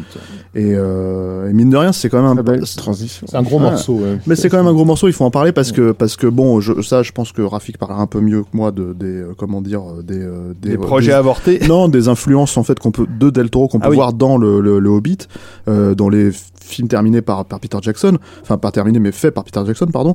Mais le truc c'est que de 2008 à 2010, euh, Del Toro a installé toute sa famille en Nouvelle-Zélande, euh, à Wellington, euh, pour comment dire se lancer dans ce dans ce projet qui était à, à l'époque c'était deux films et deux parties en fait pour Ça le aurait été bien. Et Ça aurait été mieux. Bah, surtout que ça aurait été très différent. C'est-à-dire que le, le, le, le Hobbit n'étant pas le Seigneur des Anneaux, enfin, le- je parle des bouquins, Oui, oui, bien euh, sûr. à, à l'origine, ça, c'est des Rien à voir. Voilà, c'est un livre pour enfants, donc avec une certaine Écrit légèreté. après Comment? Écrit après. Non, avant. Ah non, après. Non, le Hobbit a été écrit bien avant le Seigneur des Anneaux. Non, après. Bah, non. Ah si, parce qu'il a d'abord écrit Le Seigneur des Anneaux. Il a commencé à, bah, c'était des Et ébauches. ensuite, mais et ensuite, euh, et, ensuite, là. quand il a, non mais parce que quand il a publié, euh, quand il a montré on à son brûler. éditeur Ça, sinon, cet énorme paveton, euh, et que l'éditeur a dit mais je t'avais demandé un livre pour enfants et tu fais des- 12 000 pages. et donc c'est là qu'après il a écrit le Hobbit. Non, mais à ce moment-là, c'est le Silmarillion a été écrit avant tous les autres aussi, parce qu'il a C'est commencé ça. à l'écrire Tout de- à dans fait. les tranchées. Mais bon, On est d'accord. Moi, je pense que ça a en été écrit dans les dans les couilles de son père à. Tolkien, en fait, euh, le Seigneur En des termes de Anneaux. publication, en tout cas, le Hobbit arrive avant et c'est clairement un livre, un livre pour enfants euh, et qui ne fait que survoler euh, ce qui va être les enjeux de la Terre du Milieu qu'on découvrira plus tard. Euh, et, et, et comment dire et, Et donc Peter Jackson. et non mais je veux dire, et- et- Peter Jackson n'a, a- je pense à comment dire a dû longtemps réfléchir à qui pouvait reprendre euh, une, une franchise euh, en, en Europe, mais il n'était pas au départ vraiment pas question que ce soit lui qui le. Non, non, il, le était, reprenne. il y avait, on, on parlait de Sam, enfin Sam Raimi a fait beaucoup d'entrisme pour essayer d'avoir le, le truc parce que Sam Raimi, il faut savoir, mais c'est vraiment une petite aparté. Apparemment, il veut vraiment impérativement faire de la fantasy. Euh, Bah, il, a, il essayé de le peu- faire avec Oz. Il a essayé de le faire avec Oui, Oz. oui, non, mais de la fantasy, fantasy, quoi. C'est-à-dire qu'il était sur Warcraft. Avec euh, Evil il Dead était- 3, tu veux dire qu'il a essayé. Oui, avec Evil Dead 3 aussi, tout à fait. Euh, euh, il était sur euh, sur Warcraft aussi. Il était question qu'il fasse Warcraft. Là, je, cro- je crois qu'il a signé une autre licence de fantasy, là, euh, une adaptation de livre, en Oui. fait. Voilà. Euh, récemment, je sais plus ce que le, le, un livre de chez Brajon. Le Ah. nom du vent de Patrick Rothfuss, qui Voilà. est un chef-d'œuvre. Ah, bah voilà. Et, Et- alors, je sais pas s'il le réalisera lui, mais. Ah, si, apparemment, c'est pour lui. C'est Si, c'est pour lui, hein. Sam Raimi. Ah bah, c'est bien. Et euh, mais finalement non. euh, il, a bien choisi. Il n'a pas été, euh, il a pas été pris. Ça c'était à l'époque juste après Spider-Man 3. Euh, voilà. Et, euh, et le truc avec Del Toro, c'est que comme je disais, en fait, il s'est pointé là-bas. Il y a deux ans de travail, mais euh, acharné, parce qu'il y a déjà un an d'écriture. Vraiment, euh, si tu veux, avec l'équipe euh, de qui a écrit le Seigneur En parallèle, donc, le- tout le design. euh, et un an de design en fait. Euh, ouais, effectivement, parce que. euh, Et qui avait déjà commencé à l'écriture. Ils ont eu deux ans de design ah oui, quasiment. ça. Ah ouais, bon, bah voilà. Et, euh, et, et voilà. Et en fait, le problème, c'est que le- les droits du Hobbit, euh, qui euh, apparemment, d'après ce que j'ai compris, a été tourné avant le Seigneur des Anneaux, mais non, tu me confirmes, David? Non, pardon. Euh, bref. Et euh, le, le, le- alors, si on peut plus faire de blagues. Mais si, mais euh, si, Stéphane, c'est. Euh. On a le- tous souri. Voilà. Ouais, ouais. Non, Euh, Rafik, pas trop. non. Mais, euh, plus. le, le, le, le- les droits en fait du Hobbit étaient bloqués. Il y avait parce qu'ils étaient un peu partout. Je crois qu'il y avait MGM. avait- MGM était en faillite. en Voilà, fait. MGM était en faillite, il avait une partie des droits. Il y avait Saul Zenz qui avait une partie des droits, le producteur, euh, parce qu'il avait, il avait en projet un, un projet dans les années 80. Il devait faire ça aussi, il devait l'adapter par ce biais-là à la base, euh, etc., etc., etc. Et bon, mon ressenti personnel, à mon sens, hein, euh, mais je peux me tromper, euh, c'est que hum, je pense que les planètes devaient s'aligner et pour qu'elles s'alignent, il fallait que ce soit Peter Jackson qui accepte de réaliser parce que c'était le réalisateur oscarisé de, de comment dire, Du Retour de- du Roi. du retour du roi. Du Seigneur des Anneaux euh, en général. Voilà, mais du retour du roi surtout aussi. Et le truc, c'est que et c'est celui qui a mené la barque euh, pour faire cet énorme succès. Donc c'est ça l'idée, quoi. Sauf que Peter Jackson ne voulait pas réaliser le, le, le- le Hobbit. Il Euh, voulait pas, c'est vrai. Voilà. Et, euh, et, euh, et en fait, voilà. Et il faut Ils savoir. un ont forcé truc. la main, quoi. Donc il faut savoir. Ouais, mais il faut savoir. Non, non. Il faut savoir un autre truc. Euh, parce que c'est un homme d'affaires avisé quand même, Peter Jackson, c'est que comme le film n'était pas greenlighté, c'est une des raisons pour lesquelles Del Toro est parti au bout de deux ans, parce qu'il avait besoin de tourner. Euh, comme le film n'était pas greenlighté, euh, c'est Wingnut, euh, la boîte de prod de, Peter Jackson, qui a avancé les billes. Et mine de rien, il y a quand même un très gros budget qui a été, comment dire, alloué. Euh, bah, à l'écriture, parce qu'il faut quand même le payer le Del Toro pendant deux ans, euh, à euh, comment dire, puis les autres, hein, design, Philippa, euh, Philippa Boyens, mm. euh, à Weta, qui, euh, qui même s'il faisait énormément de comment dire de commandes à côté, en fait, euh, on, on bossait pas mal dessus, en fait, pas mal de ressources, quoi. Et, euh, et pour l'anecdote, moi j'étais sur le plateau euh, du Hobbit quand euh, ils étaient en train de terminer. À l'époque, on savait pas encore qu'ils allaient faire trois films parce que c'était encore deux films. Euh, quand ils étaient en train de terminer le comment dire euh, le tournage. T'étais en Nouvelle-Zélande? Ouais. Quelle chance. Et, euh, et en fait, j'étais chez. 12 heures, il est resté. Ah ouais, ça a été, ça a été. Alors, je, je suis resté 12 heures, mais techniquement, je suis parti quasiment une semaine. Tu vois, je suis resté deux jours là-bas, mais je suis parti une semaine, quoi. Et le truc, en fait, c'est que, c'est que quand j'étais chez, euh, chez euh, Weta, spécifiquement, et chez euh, Richard Taylor, euh, on fait une- Workshop, donc. Voilà, on faisait Richard une. Taylor, qui est le superviseur des effets spéciaux de maquillage Ah, et des moi- maquettes. À moi, c'est. Qui est l'homme qui recevait tous les Oscars, d'ailleurs, pour, euh, pour Le Mhm. Seigneur des Anneaux. Qu'est-ce qu'il a été en chercher euh, pour les trois films euh, et Un qui- paquet. Et qui, euh, qui euh, je sais pas si vous avez déjà vu, euh, comment dire, euh, Richard Taylor parler. Oui, il est un Euh, peu particulier, oui. Bah, il- je crois qu'il a des soucis de, de motricité ou un Oui. truc comme ça. Ouais, ou, d'anciens puis il est un soucis. peu- il est un peu autiste. euh, il est un peu autiste, non aussi. Il y a pas un truc comme ça? Non, mais je déconne pas. Non, non. Tu je- peut-être pas charger la mule. Non, je Non, crois j'en sais rien. que Dans, c'est dans un ancien. dans ce métier, a priori, c'est une. Un ancien dyslexique ou Ah, un c'est truc comme ça, non, mais c'est un ancien, je crois. C'est pour ça qu'il a. Et, euh, c'est quelqu'un qui a énormément travaillé sa diction et énormément travaillé sa présentation euh, depuis le, le Seigneur des Anneaux. Et en fait, quand je, quand je lui ai posé la question, en fait, tout, tout, tout bêtement, en fait, genre, alors, bah, dans ses designs, il reste quoi de Del Toro, euh, qui a quand même bossé dessus pendant un an, un an et demi? Alors là, j'ai l'impression d'avoir lâché une caisse dans la pièce, quoi. Et euh, j'ai pas Mais compris. t'as lâché une caisse en euh, même temps, c'est non, ça le non, non, problème. Non, mais j'ai a courriers, eu- ça, c'est très Non, mauvais ouais. pour le transit. Et il y a eu, il y a eu. Il y a tous les étages qui se sont arrêtés de bosser d'un coup. Ah, les gars, j'étais en sais- première classe. Ah, pas raison de plus. hein. Ouais, mais d'un seul coup, j'imagine le grand blanc, tu vois, le, le, le, le- le grand moment de gêne.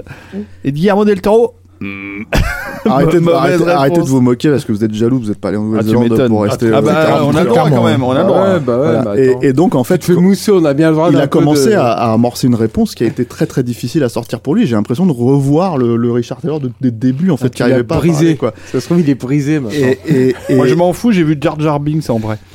et je sais plus exactement ce que c'était la réponse, mais c'était une réponse particulièrement euh, dip- diplomatique, quoi, vraiment. Ah ouais. Et en fait, je me suis dit, Mais- j'ai- j'ai pas envie de poser la question aux gens qui étaient avec les autres journalistes qui étaient avec moi Ouais. euh, à ce moment-là. Je leur ai dit, on est d'accord, il y a un problème en fait. Quand Mais il y a un question, problème, hein. Et euh, Oui, mais alors la, la deuxième question que je te pose là-dessus, c'est t'as- vous avez posé la question à Del Toro lui-même et- Alors moi non parce que je l'ai pas j'ai pas revu Del Toro depuis mais euh, je lui en parlerai mais le truc c'est que je pense que la vision de Del Toro est complètement différente de la vision de, de comment dire euh, de, de, de tous les gens en Nouvelle-Zélande et pour une raison très simple moi c'est comme ça que je l'analyse.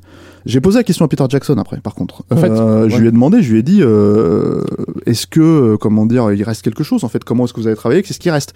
Et en fait il m'a dit euh, il m'a dit c'est une bonne question. Enfin lui il a répondu diplomatiquement aussi mais assez euh, beaucoup plus relax que, Ah, que, t'as du bol, hein. que Richard Taylor. Ah bon?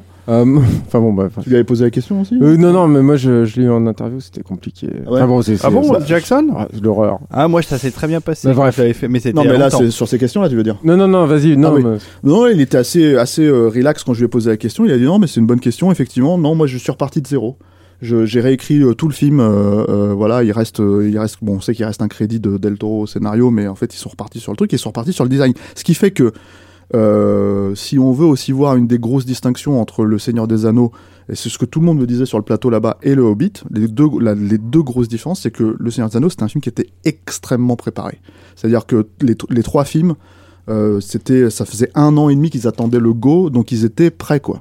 Donc quand les films se sont faits, euh, je dirais pas que c'était une partie de pique-nique, mais ça s'est fait de manière très très, euh, comment dire, organisée, très préparée.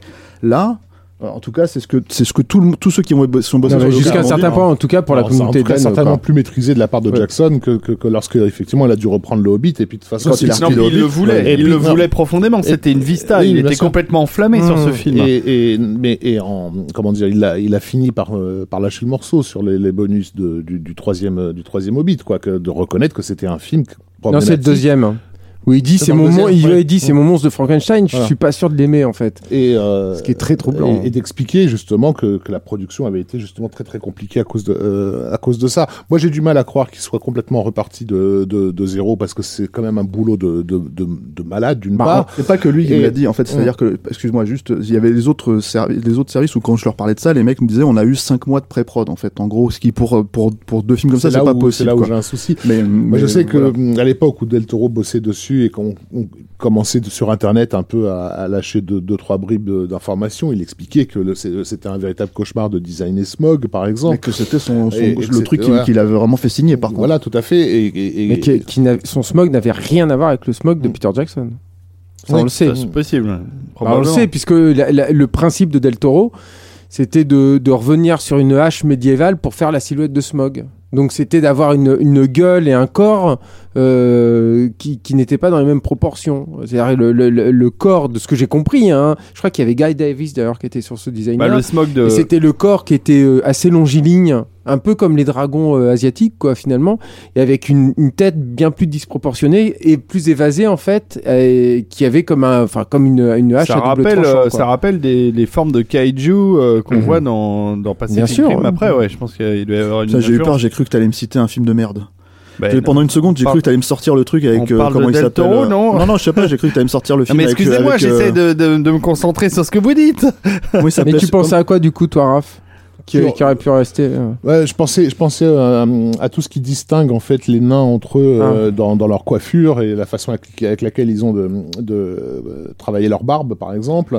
Euh, je pense au, perso- au personnage de Radagast, enfin le, le, le, Oui. le caractère humoristique du mec qui laisse les oiseaux lui chier dessus euh, et ça lui fait comme une espèce de maquillage. Euh, je- c'est le genre de truc un peu jeu de, euh, Alexandro Jodorowskien que, que, qu'à mon avis vient, vient- une légèreté qui vient plutôt d'un Del Toro que De toute que- façon, que je pense que sur des films aussi énormes, c'est Le- impossible de pas garder des Voilà, trucs. le, hein, le mais- roi des gobelins aussi, dans, dans, dans... Si, si ça, ça vient pas d'un... Ouais, ça euh, ressemble c'est- à du Del c'est- Toro, C'est quand ouais, même un truc de Mexicain, quoi, ce personnage. Enfin, C'est bon, une favela, ça, on est d'accord. euh, Enfin, voilà, Oh. donc j'ai quand même l'impression qu'il y a des choses qui ont été conservées et qu'effectivement, Jackson, en, en, en, en, en, en voulant se réapproprier, enfin, en voulant puisqu'il devait se réapproprier ce projet, tu peux pas faire un film comme ça si tu t'investis pas toi-même euh, euh, dedans, à, à, à du coup insister sur le caractère un peu plus fantasy euh, euh, des, des, des orques euh, blancs, etc. Enfin, de, de, de tout ce qui est... Mhm. euh, Mais, euh, et qui d'ailleurs cohabite pas très bien, je trouve, graphiquement. Avec, euh, y a- il y a des, les espèces sont pas aussi homogènes que dans le, le Seigneur des Anneaux, je trouve. Hmm. Mais le, le- le truc en tout cas, c'est que sur, sur un film comme ça, moi, en tout cas, ma- mon interprétation, c'est que j'ai compris que comme cet argent, le fait qu'un un nom comme Del Toro se barre, en fait, ça mettait vraiment le, le, le projet en péril, Mhm. mais vraiment en péril. Hein. Euh, on va pas faire, un- on fait pas un podcast sur le, le Hobbit, mais ils ont eu d'autres problèmes en plus ensuite, euh, ensuite. Oui, parce qu'on parlait de d'Hellboy 2 à la base. Voilà, Mais- non, non, non, on parlait de Del Toro. Et, euh, et le truc, c'est que ça mettait en péril, donc c'est comme un général qui quitte le navire en fait. Hmm. Et là, les mecs se disent, mais il est en train de couler le navire si tu t'en vas. Et je pense un que c'est ça. capitaine. Ouais, euh, capitaine, pardon. Oui, mais de ce que vous avez l'air de euh, dire, c'est euh, pas lui qui a voulu partir, c'est le fait que le film n'arrivait pas. C'est comme un, gé- c'est comme un film- général qui quitte le le film vaisseau n'arrivait spatial. pas- le film n'arrivait pas euh, à, À à être financé à cause de problèmes juridiques, d'une part. D'autre part, Del Toro. Mais il était financé. D'autre Il part- était pas greenlighté, c'était financé Ouais. par Peter Jackson. Et d'autre C'est ça part, le problème. Del Toro, il était sollicité de part et d'autre. Euh, On rappelle que c'est l'époque où effectivement il signait tous ses contrats à droite à gauche. Il avait quand même des obligations euh, a priori. Et enfin, ce que disait Stéphane dès le départ, c'est que ça bloquait aussi parce que du côté américain, on attendait que Jackson reprenne la main sur le truc. Que si Jackson dit c'est moi qui le fais, on sait très bien que l'argent. euh, C'était un désir larvé, voilà, quoi. C'est-à-dire que les mecs étaient emmerdés parce qu'ils se disaient c'est pas Peter Jackson qui le fait. En plus, il a Peter Jackson avait eu des soucis déjà avec New Line à l'époque parce qu'il voulait, euh, il voulait se faire payer euh, les royalties sur le, le, le, le- comment dire, le. Il voulait, il avoir le- son argent en fait. Ce qui est un peu compréhensible considérant le- l'investissement sur la communauté, mis, sur la communauté de l'anneau parce qu'il lui devait des royalties en fait. Et en Mm. fait, il avait dit je- moi je lancerai le Hobbit, mais ça c'était avant que Del Toro soit sur le projet. hein. C'était en 2006 ou 2007. Ouais, il avait fait Parce un, que c'était- de. Ouais, ils avaient fait un audit et juste après, en fait, euh, en fait, ils ont attendu la sortie de la croisée des, des mondes. Qui était l'autre gros projet, projet de fantasy, euh, mais qui pour le coup était euh, drivé par, euh, par Robert Bob Shea, Bob ouais, Shea, c'est ça, de, de, de New Line, qui disait moi j'ai pas besoin de Peter Jackson pour faire une, un truc de fantasy. Ouais. C'est le Seigneur Zano, c'est moi qui est, qui est, qui est, Et qui, il l'a qui suis responsable. Et il l'a a- prouvé. avec Ce sa- salopard, il a niqué Philippe Pullman. C'est c'est Voilà. Et- C'est un et très comme beau roman. s'est planté. Il y a, il y a- il y a une version animée qui sort, je crois. Ah ouais, bah écoute, j'espère qu'il aura une autre chance. Et comme ce film s'est planté, comme ce Ah, film s'est planté comme pas permis, bah en gros euh, qui venait de récupérer vraiment New Line dans son giron, lui a dit bon bah maintenant tu vas nous faire plaisir et puis tu vas tu vas tu vas payer des- Monsieur Jackson et puis tu vas lui, lui permettre de faire le Hobbit quoi. Comme ça on va pouvoir faire le Hobbit. Mais même là Peter Jackson a fait ouais j'ai pas envie de le faire blablabla bref. Et donc euh, donc Il imite super bien. euh, j'ai imité super bien Peter Oui, Jackson. je pardon. trouve aussi, ouais. J'ai j'ai eu l'impression de Bon, mais alors pour en revenir à Hellboy 2, il- il- le, le film sort en 2008. 2008. Et donc, euh, euh, son film on suivant. peut l'acheter sur Amazon. Oui, bien sûr. non, mais ça, je, je ou sur Fnac.com euh, ou sur un autre euh, site euh, comme vous voulez ou sur Price Minister. Moi j'achète beaucoup de Blu-ray Ah. sur Price Minister. D'accord. Et, euh, et donc. euh, Et avec donc tout ce bordel, il va falloir attendre effectivement 2013. Ben voilà, c'est ça. Donc il va perdre euh, euh, énormément de temps. Donc on en a fini avec Hellboy 2, Bah, on est d'accord. Ouais, perdre on en avait fini depuis un moment déjà. Oui, bah, c'est- c'est- c'est- j'avais Ah ouais, remarqué. J'avais bien compris. Ouais. C'est c'est bah, c'est le prix à payer quand, quand, quand tu veux garder le, le- comment dire le contrôle sur ta carrière et sur tes sur tes projets. Et lui pour lui il perd pas de temps. C'est-à-dire qu'effectivement il y a eu cette histoire du Non du mais voulait Hobbit. tourner par contre. Ah, il voulait tourner, bien sûr. Il y a eu euh, les, les montagnes hallucinées. On va pas revenir dessus, mais c'est Si, si, on va revenir dessus parce qu'on en, a- on en a pas parlé. Les montagnes hallucinées, il devait le faire en 2005. Euh, déjà, il était en, en, en, en projet, il l'avait mis de côté parce que c'était pas possible. Euh, encore une fois, c'est un film classé R, c'est compliqué, c'est un film coûteux, c'est-à-dire un film d'horreur coûteux. Et euh, justement, c'est ce qu'il a décidé de faire juste après, euh, comment dire, le Hobbit, quand il est revenu. Il s'est dit, ok, je me relance dans le, dans le. Mais je- c'est pas c'est pas en Nouvelle-Zélande que le projet avait pris forme parce que James Cameron était en train de terminer Avatar. hein, ce- Oui, mais il n'était pas, il était pas en Il Nouvelle-Zélande. était pas en hein. Nouvelle-Zélande. Mais Donc non. c'est aux États-Unis en fait que, que parce que Mais je pense que James Cameron l'a, l'a, l'a, l'a repêché en fait parce que je, je crois me souvenir en fait que les montagnes hallucinées, en tout cas le projet a été rendu public à la, dans, en fait dans la foulée d'Avatar, Mm. du succès d'Avatar. C'est-à-dire que Avatar a eu un énorme Oui, bien succès. sûr. Et en fait, sur Wiki, il parle de 2002 pour les montagnes C'est le hallucinées, premier truc. C'est le, le- Ouais, le- mais ça, c'est de longue haleine, ce c'est projet. l'origine de Et, ce et- projet. et dans la foulée de ça, en fait, parmi les projets en relief qui étaient euh, annoncés et prometteurs, il y avait les montagnes euh, hallucinées. Non, mais euh, je voilà. parlais pas de quand ils l'ont annoncé, je parlais de quand Cameron a, a vu les dessins de pré-prod et a dit à, à Alors, Guillermo. je pense qu'il les a vus en 2002. En fait, c'est- en fait, bah, en fait, non. Alors, si on doit reprendre le, le, le, le, le récit, on apprend en 2010 que, que, que Del Toro, en fait, quitte, euh, comment dire, euh, voilà, le général Del Toro quitte le navire. Voilà, je le répète, tiens. Bref. Et et, euh, Peter Jackson lui dit quoi voilà, non, voilà. Et donc, en fait, et, et, le truc, c'est que je pense que ce qui s'est passé à ce moment-là, c'est que signaler aux gens qu'il y a ce numéro de première du premier américain, comment dire, qui, résume un peu tout ce qui se passait à cette époque-là, qui est le numéro que Spielberg a supervisé. Empire. D'Empire, premier américain, pardon. le général Empire, Non, non, mais voilà, dans, dans lequel on a euh, Guillermo interviewé en Nouvelle-Zélande sur le Hobbit, euh, donc Spielberg sur euh, sur Tintin et, et, James, Cameron sur sur Avatar, tout ça dans le même numéro et bon, il y avait une espèce de dynamique Ouais, à cette époque-là entre ces gens-là qui était j'ai une extraordinaire. petite anecdote là-dessus. Quand j'étais là-bas, en fait, oui, c'était sur ce film. Il y avait un mec de Total Film. Et en fait, euh, je lui parle un peu de Empire. Je lui dis, c'est incroyable, Empire, ce qu'ils arrivent à faire et tout ça, etc., etc. Il me dit, ouais, ouais.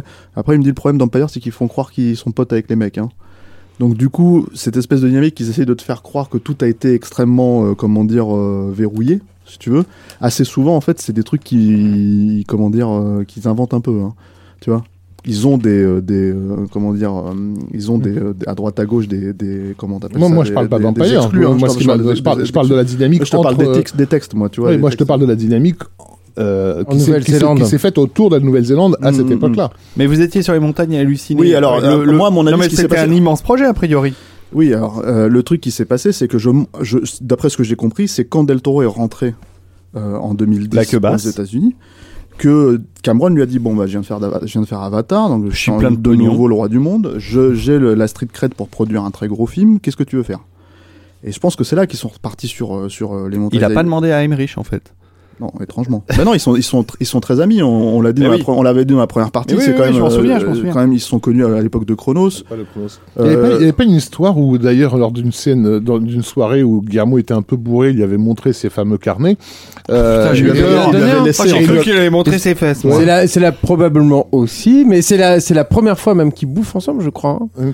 Et euh, il, il se bourre la gueule parce qu'il est très timide, Del Toro. Il lui, et du coup, il, il, oublie- il donne un carnet. à l'imaginer. Mais il, il- il donne un de ses carnets à, à, Cameron et le lendemain, quand il se réveille avec la gueule de bois, il dit Oh merde, le con, j'ai donné le carnet, je peux pas, je peux pas lui demander de le reprendre, donner ses données, reprendre ses volets. Enfin, tu connais le l'adage, quoi.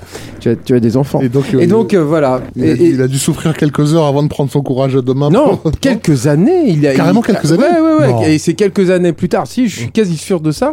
Qu'il a enfin, il en a enfin reparlé en fait à, à, à Cameron. Et Cameron, il dit mais, mais- mais- mais pourquoi tu me l'avais pas demandé plus tôt? Il lui a redonné. Je crois c'est quelques années. hein. Et, euh, et donc l'idée, si tu veux, c'était de effectivement de, voilà de, de produire un très gros film sur les montagnes hallucinées euh, et euh, comment dire. euh, Tu oui. peux rappeler le contexte des montagnes hallucinées? C'est un film, euh, ça rappelle The Thing un peu dans, le- dans le. Bah, c'est le, le roman euh, le plus, un des plus connus, peut-être le plus connu de, de, de Lovecraft. Ce qui est un gros problème pour Del Toro, puisque Lovecraft, comme tu le sais, en- dans le domaine public. Mm. Donc euh, les, les Euh, ventes à ne l'époque, ça devait pas être le cas. Ah Mais si si en fait déjà- enfin, c'est ce que nous avait dit Del Toro c'est- les, les ventes ne sont pas comptabilisées en fait.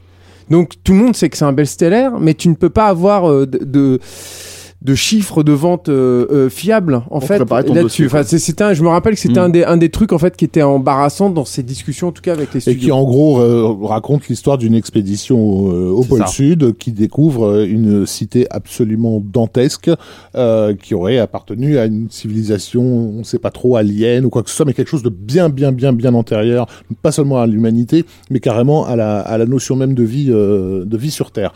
Et, et au cœur de cette euh, cité euh, est probablement tapis euh, comment dire des choses absolument euh, innommable innommable. Euh, et c'est euh, c'est effectivement un des romans de de Lovecraft qui a le plus euh, essaimé dans la culture euh, euh, Geek, populaire. populaire. Geek, effectivement, un film comme The Thing est très cla- se, se Mm, réclame mm. très clairement de, de, de- de ça. Le, truc, le truc avec ce projet, surtout, c'est qu'il il y avait une façon de le faire. Il y avait vraiment une, une- euh, c'est-à-dire que euh, en- quand il devait le relancer en 2004-2005, il est allé voir Warner, par exemple, qui, euh, comment dire, lui a dit, nous, ça nous intéresse, mais à condition euh, qu'il y ait un personnage féminin dans le film. Et euh, dans votre non, adaptation, quoi. parce que c'était leur gros, euh, leur gros truc à l'époque. C'est-à-dire que en termes de démographie, quand ils faisaient des, des comment dire, des, des, des essais, des, Des panels. Ouais, ils ils se rendaient compte que euh, tous les gros projets un petit peu geek comme ça, si euh, en fait il y avait une porte d'entrée pour la pour la pour le public féminin, ils pouvaient les produire. Par exemple, euh, 300 de Zack Snyder, c'est ce qui s'est passé, c'est-à-dire que ils ont accepté de produire le projet à hauteur, je crois, de 60 ou 70 millions de dollars. Mais il fallait impérativement écrire et développer un personnage féminin qui était le, personnage le de personnage de la, la femme de, De la femme de qui a énormément de scènes à, à elle. beau. Très beau perso, un beau euh, perso, hein. qui, qui contredit, femme, qui contredit, contredit absolument pas ce qui a été écrit dans la BD d'ailleurs. Euh, voilà, et euh, tout le, le, le- le virilisme de la BD est complètement. euh, comment dire, Virilisme. euh, ouais, oui, comme ça. Il paraît que c'est comme ça qu'on dit le virilisme. tu Eh vois, oui, euh, c'est vrai Voilà. Ah bon, d'accord. Bah écoute, le féminisme, le virilisme. ah d'accord euh, qui est qui est complète, qui tombe complètement à plat parce que hum, Gérard, notre ami Gérard Butler, est obligé de demander la, la comment euh, l'assentiment de sa femme s'il peut balancer euh, ses ennemis dans le d'un coup de latte dans le dans le trou quoi. Enfin bref, le truc c'est que c'est que Alors voilà, le virilisme, c'est- je regardais. Non, mais on s'en fout. Alors, le virilisme, c'est pas ce que tu. Enfin, c'est. Je pense que tu. La définition euh, est trompeuse par rapport à ce que tu voulais dire, puisque c'est l'état d'une femme qui présente des caractères sexuels secondaires de type masculin. Ah bah voilà. Vois, Bah, comme quoi c'est ça le virilisme du film est finalement bien euh, retranscrit. Non, mais il existe un adjectif, enfin il existe. et dont la fonction génitale est perturbée. Il existe un adjectif qui définit l'image de quelqu'un, d'un homme tellement euh, viril que c'en est presque caricatural. On Mhm. appelle ça un spartiate. C'est ça. Donc évidemment, euh, l'ironie de, de la- de l'adaptation de 300, elle est dans, dans cette idée que le, le spartiate devient euh, Comme dirait Arnaud, devient une espèce un, de, un de- être domestiqué. voilà qui euh, qui euh, qui baisse sa femme comme un poète parfumé au patchouli. J'avais adoré cette cette euh, comment dire cette image Ah, qu'Arnaud allez. nous avait balancée une fois. Arnaud, le- Si la- tu nous écoutes. Donc il n'est pas là, mais il est là quand même un peu. voilà. Euh, bref, ça c'était une anecdote parce qu'on s'en fout de 300 de Zack Snyder et, euh, et, euh, c'est vraiment pour dire que, que voilà c'était c'était la logique de Warner à l'époque. Ils avaient besoin de ce, ce, ce point d'entrée pour le public féminin et Del Toro leur a dit mais bien sûr que non. Donc voilà, il, il a, il a repris le projet et, et, et- et Il l'a mis dans sa culotte. Non, parce que il faut aussi replacer le truc dans le contexte. C'est un- une les- les adaptation, hallucinées oui. se Bah, passe c'est dans les euh, années 20. Enfin, dans les années ça- 20, et quand on explore justement le pôle sud, donc de toute cette. euh, Il a ce- pas de truc, Bah non, les, les femmes n'allaient pas euh, Mais non. partir à la conquête des pôles. euh, Il y, a- eu des femmes aventurières à cette époque-là, mais en Ouais, l'occurrence pas, dans- pas- pas, pas- pas sur l'épaule. ouais. Pas sur l'épaule, quoi. Et au-delà de ça, le truc c'est que donc quand on arrive en 2010-2011, euh, puisque c'était cette période que, que, que Del Toro commence à développer euh, Et puis pas la nouvelle- c'est important. la nouvelle ça, version du projet. de. Et pas de, et pas de noir non plus. le, le film, le film euh, euh, atterrit chez Universal. Et il y a le, un trio absolument incroyable en fait qui se forme autour du film, qui est que on a donc euh, Del Toro Pour qui réal. écrit et réalise. Lovecraft. Euh, euh, Bon, Lovecraft évidemment, ah, c'est mais ça on le sait, voilà. Mais il y a, mais je parle vraiment de, de- quand je dis c'est le vraiment par packaging, le oui. packaging que que les agents ont vendu et c'est là où tu te dis il y a un vrai problème avec Hollywood quand même malgré tout quoi.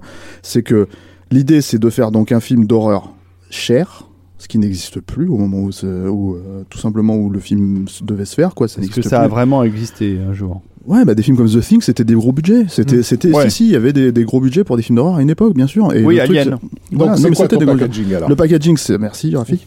Euh, euh, le packaging, c'est Del Toro à la- à l'écriture et à la réalisation, James Cameron à la production, de la 3D euh, euh, native, euh, comment dire, c'était ça, euh, Oui, oui, pour pour faire le film, euh, et Tom Cruise euh, dans le rôle principal, En quoi. plus. Voilà, qui est, euh, qui restait quand même une énorme star. Et euh, euh, est toujours une énorme star. Effets spéciaux visuels, ILM, avec Denis Muren qui avait fait déjà des tests Mhm. euh, avec la 3D euh, Ouais, pour ils avaient jouer beaucoup avec la bossé sur. Avatar quand même, mine de rien. Ah, Oui, ils ont bossé. Voilà. ah bah et- pas qu'un peu. Ouais, ouais. Juste après, enfin, quelque part, c'est c'est une espèce de, de, de rêve humide De- de dream de, team. de, de geek euh, fan, d'horreur. Enfin, et un classement et un classement R parce que le truc l'idée c'est que comment dire Del Toro ne voulait pas forcément faire un film extrêmement gore mais il voulait par contre contrôler euh, parce qu'on dit souvent le, le, le, le R ou le PG-13 c'est une, une question graphique c'est pas vrai.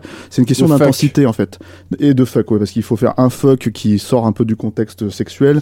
Euh, là t'as le droit de l'utiliser t'as le droit d'en utiliser un mais sinon voilà tu, tu euh, en R c'est open bar sur la vulgarité. Mais là c'est même pas le problème. Le vrai problème de Del Toro parce que c'est qu'il voulait maintenir l'intensité l'intensité du film Non, mais de toute façon, que- il voulait pas s'imiter. Pas. mais parce que quand, quand tu présentes un film à la MPA et que la MPA te dit c'est trop violent, euh, en fait, comme ce n'est pas censé être un organisme de censure, en fait, ils, ils sont pas spécifiques.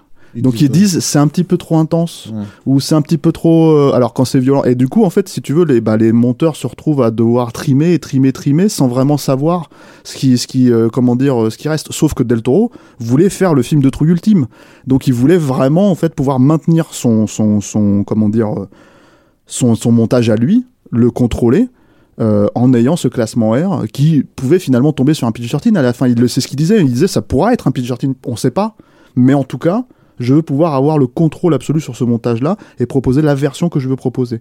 Donc là, on est vraiment dans, un, dans, un- dans une idée que il n'y a pas de compromis artistique, si ce n'est que bah, tu as quand même un putain de package de malade et qui devrait lui garantir, si tu veux, le- entre guillemets, le final cut sur, euh, sur son Dream Project. Quoi. Euh, Et ils ont dit, ils ont ils ont pas seulement dit non, c'est-à-dire qu'ils ont dit non quand euh, Del Toro était déjà en repérage, il apprend euh, ça euh, d'un coup de fil, je crois quand il est dans l'hélicoptère en train de faire des repérages au-dessus du pôle sud ou du pôle Non, la- dans en Alaska. En Alaska, pardon. donc voilà. Et donc le truc c'est que c'est que à ce moment-là, bah en gros si tu veux, c'est un vendredi je crois. En plus il raconte ça comme ça, il me semble. C'est un vendredi et en fait il se dit bon bah là il faut que que, que je reparte sur autre chose quoi. Si tu veux parce qu'il était vraiment brisé par le, le truc. Il était vraiment Mais dans la, croyance que Ah le film ouais. allait se faire. il, a quoi. dû être, il a dû être euh, très très déçu. Ouais. Et en plus, quand t'as Cameron, Cameron, ça, James façon, Cameron je pense que ça, et ça- Tom Cruise en même temps à Ceux- l'affiche. Ceux qui sont vaguement attentifs à ce qui se passe en termes de production, ce qui n'est Ah, pas vraiment l'essentiel des, des, des, des internautes. Hein. Les, les internautes s'intéressent généralement à des films qui sont déjà presque sur le point de sortir. Euh, les gens ont été choqués euh, d'apprendre qu'un un packaging comme ça pouvait euh, donner un, un, un nom. euh, Et c'est comme s'ils n'avaient pas compris ce qui était en jeu à cette époque-là euh, à Hollywood. Euh, Guillermo, là, dans, dans, dans l'interview à Empire, lorsqu'il était encore sur le Hobbit, avait sorti cette phrase qui était presque une déclaration de guerre euh, quand, quand il parlait de, de, de, de la Nouvelle-Zélande. Il disait c'est Hollywood tel que les dieux l'ont rêvé, euh, au sens où il se retrouvait dans un endroit où il y avait que des artistes d'une certaine façon et pas un seul avocat. Donc c'est quasiment l'antithèse de ce que Hollywood était en train de devenir à l'époque comme comme place où euh, euh, je pense que si- quand Universal dit non à un projet comme ça en prétextant euh, le risque, parce que c'est pour eux, en, en- en gros ils annonçaient que c'était un que, Oui, clairement. que c'est un risque financier, ce qui est pas vrai. En fait, eux, ce qu'ils voient, c'est que Guillermo del Toro, c'est un contrôle fric, James Cameron, c'est un contrôle fric, Tom Cruise, c'est un contrôle fric, c'est des gens, tu leur dis pas ce qu'ils doivent faire. En gros, tu leur donnes l'argent et tu attends qu'ils te rendent le film, quoi. Euh, et c'est clairement, à cette époque-là, ce que Hollywood n'est plus en mesure, euh, n'a plus envie de faire. On est à l'époque où Iron Man sort et annonce la première vague de, de, de, de, la Marvel. Marvel Exploitation, qui voilà. Et, et on est dans une restructuration d'Hollywood où la notion même d'auteur, elle est à bannir abso- enfin, absolument. Maintenant, les films doivent être contrôlés de A à Z par, euh, par, par les majors. Et un film comme Les Montagnes Hallucinées, tu sais d'avance. Et bien sûr, le coup du R n'est pas innocent. C'est je vous impose d'emblée la classification de mon film. En gros, vous me laissez faire le film exactement comme je veux. Il n'y a pas de, de négociation possible. Donc pour eux, c'est ça qui est risqué. C'est qu'on n'a aucun contrôle sur, sur, sur, sur le film. On passe à la suite, c'est vraiment et- bah oui. cette histoire des montagnes mais, là, on train qu'au même moment, il était en train de développer d'autres projets, et notamment, il développait Pacific Rim, pas forcément Ah oui. avec l'idée de, de justement de le réaliser. Et quand il est reparti sur, euh, je crois qu'il y avait deux autres projets, mais je sais plus lequel Il a fini par choisir. Donc, donc il abandonne le projet euh, Là, on est en- violemment euh, des, Bah, on l'oblige, montagnes hein. hallucinées et on passe à la suite. I'm Sandra, and I'm just the professional your small business was looking for. But you didn't hire me because you didn't use LinkedIn jobs. LinkedIn has professionals you can't find anywhere else, including those who aren't actively looking for a new job but might be open to the perfect role, like me. In a given month, over 70% of LinkedIn users don't visit other leading job sites. So if you're not looking on LinkedIn, you'll miss out on great candidates like Sandra. Start hiring professionals like a professional. Post your free job on linkedin.com/people slash people today. Oh, c'est guitare électrique. Oh, ah, c'est trop top. C'est rock'n'roll. Et d'où provient cette douce mélopée Dans, dans ton cul, John Williams. Ça, c'est des films avec des mecs qui ont des couilles.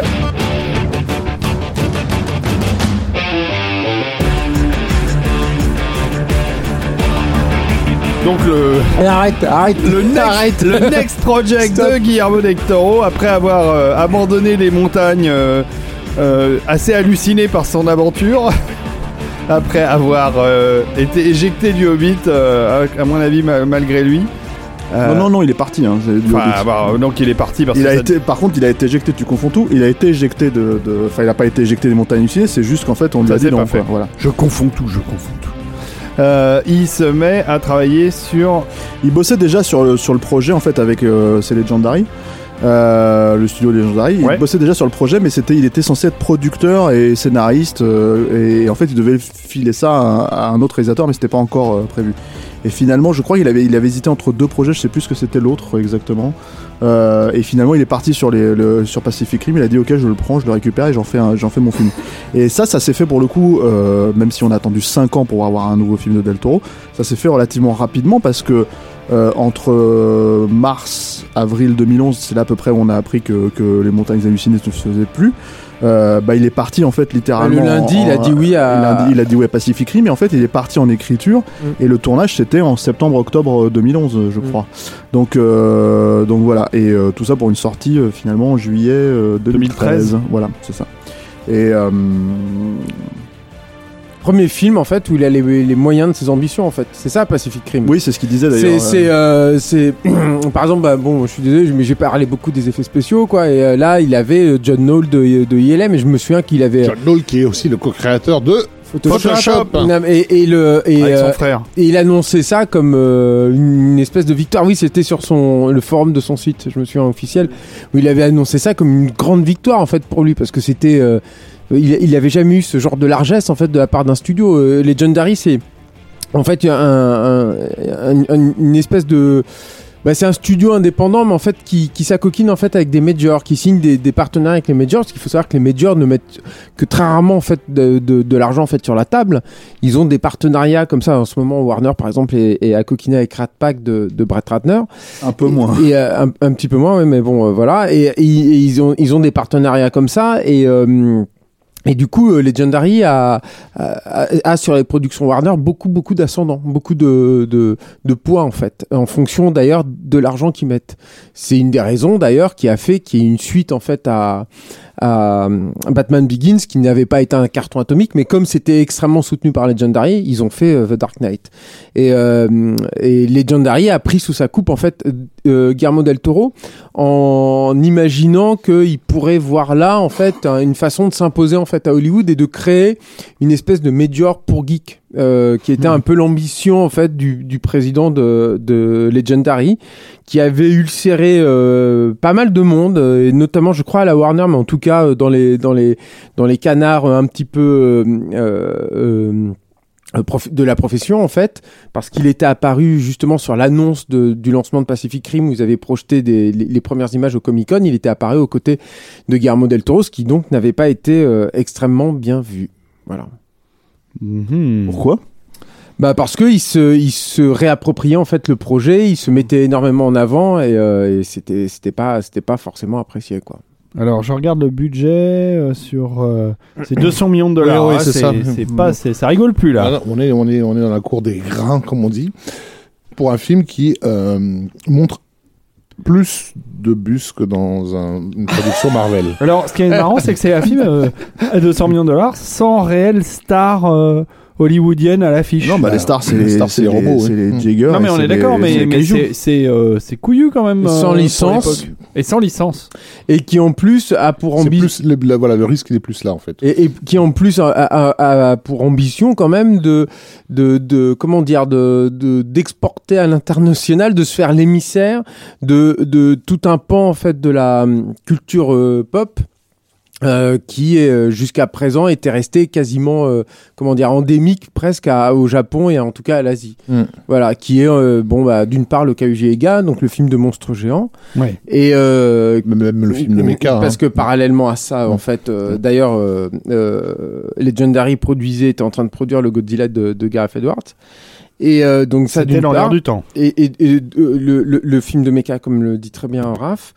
Et, euh, et, également aussi, à mon, à mon sens, en tout cas, le, ce qu'on appelle le tokusatsu, donc tout ce qui est euh, super-héros japonais. euh, donc le, le, le, le Oui, La prononce bien les noms japonais parce tokusatsu. Voilà, c'est ça, parce que moi j'ai du mal à les Mais comprendre. non, mais je l'ai bien le film, de film de- d'effets spéciaux. euh, Eh ben, le toku, bon, après, c'est bon, bref, mais enfin le, le truc de super-héros, quoi, c'est-à-dire le- tout ce qui est euh, Kamen Rider, Ultraman et euh, ce qu'on connaît plus euh, en France peut-être Bah, non, Pixar, vous euh, prenez voilà. pas la tête, vous allez sur YouTube, vous tapez Beats euh, Tokusatsu et Julien vous expliquera tout bien comme il faut.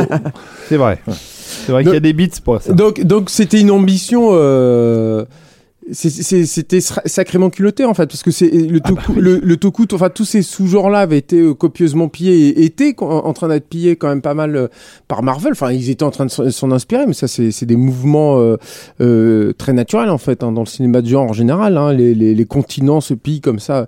Mais euh, mais mais euh, faire un, un film euh, qui a à ce point-là une déclaration D'amour, qui, se, qui se qui se situe en fait dans ce genre-là, bah il faut il faut quand même le faire, il faut quand même l'assumer.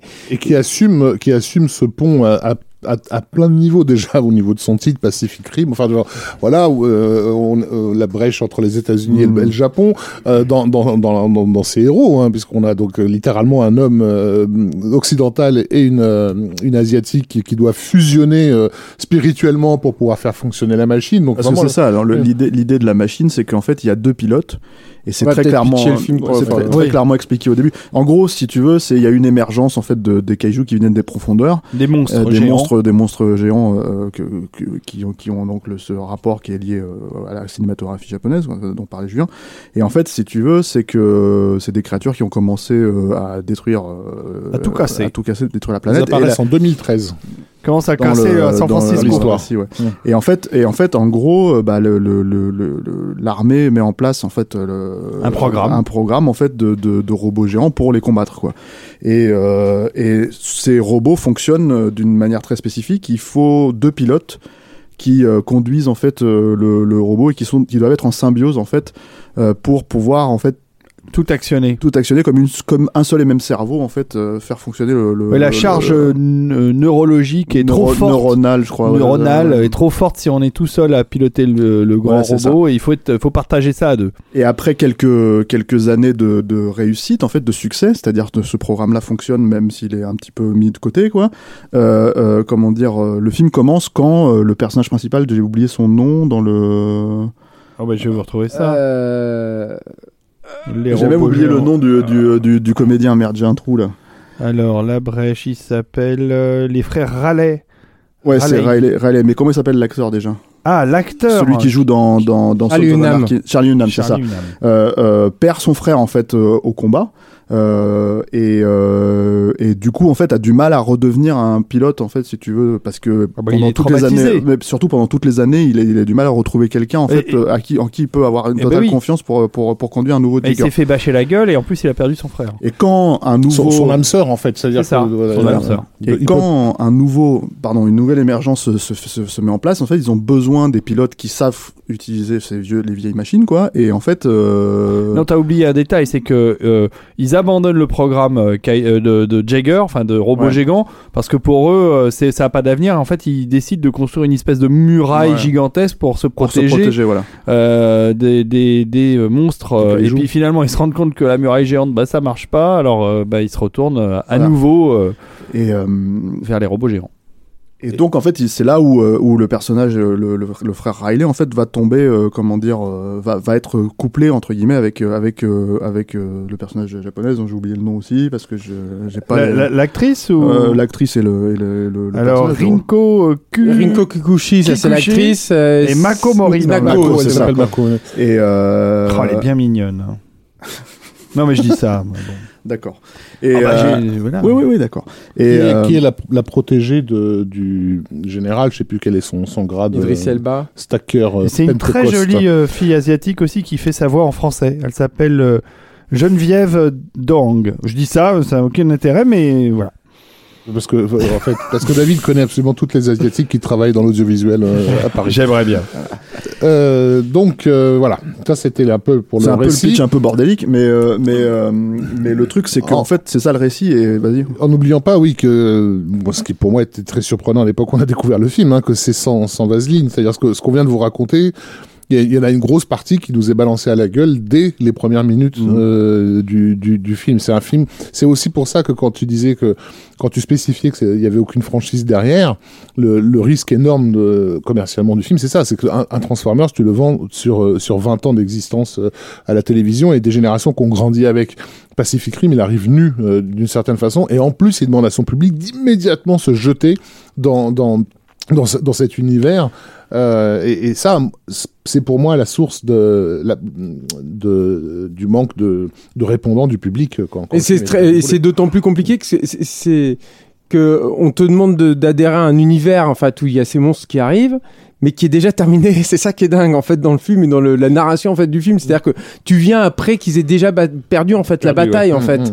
et du coup tu dois euh, euh, rattraper énormément les wagons. Alors moi je pense que pour nous c'est ça ça ça n'a pas posé Parce euh, qu'on a grandi dans, ce- dans de- cette culture. de tout tout ça, mais, mais, mais c'est vrai que j'imagine quelqu'un qui est justement habitué au Marvel euh, se retrouver face à, à ça, c'est c'est- c'est quand même, c'est vrai que c'est très très violent quoi. L'autre truc aussi du film, c'est que donc c'est un film qui, qui effectivement, a, comme tu l'as dit, en fait, veut remettre la cinémato cette cinématographie en avant, en fait, l'occidentaliser entre guillemets, enfin la présenter aux occidentaux. Et en fait, même dans cette manière-là, le cœur du film, hein, si on Ça se regarde, passe à euh, Hong Kong.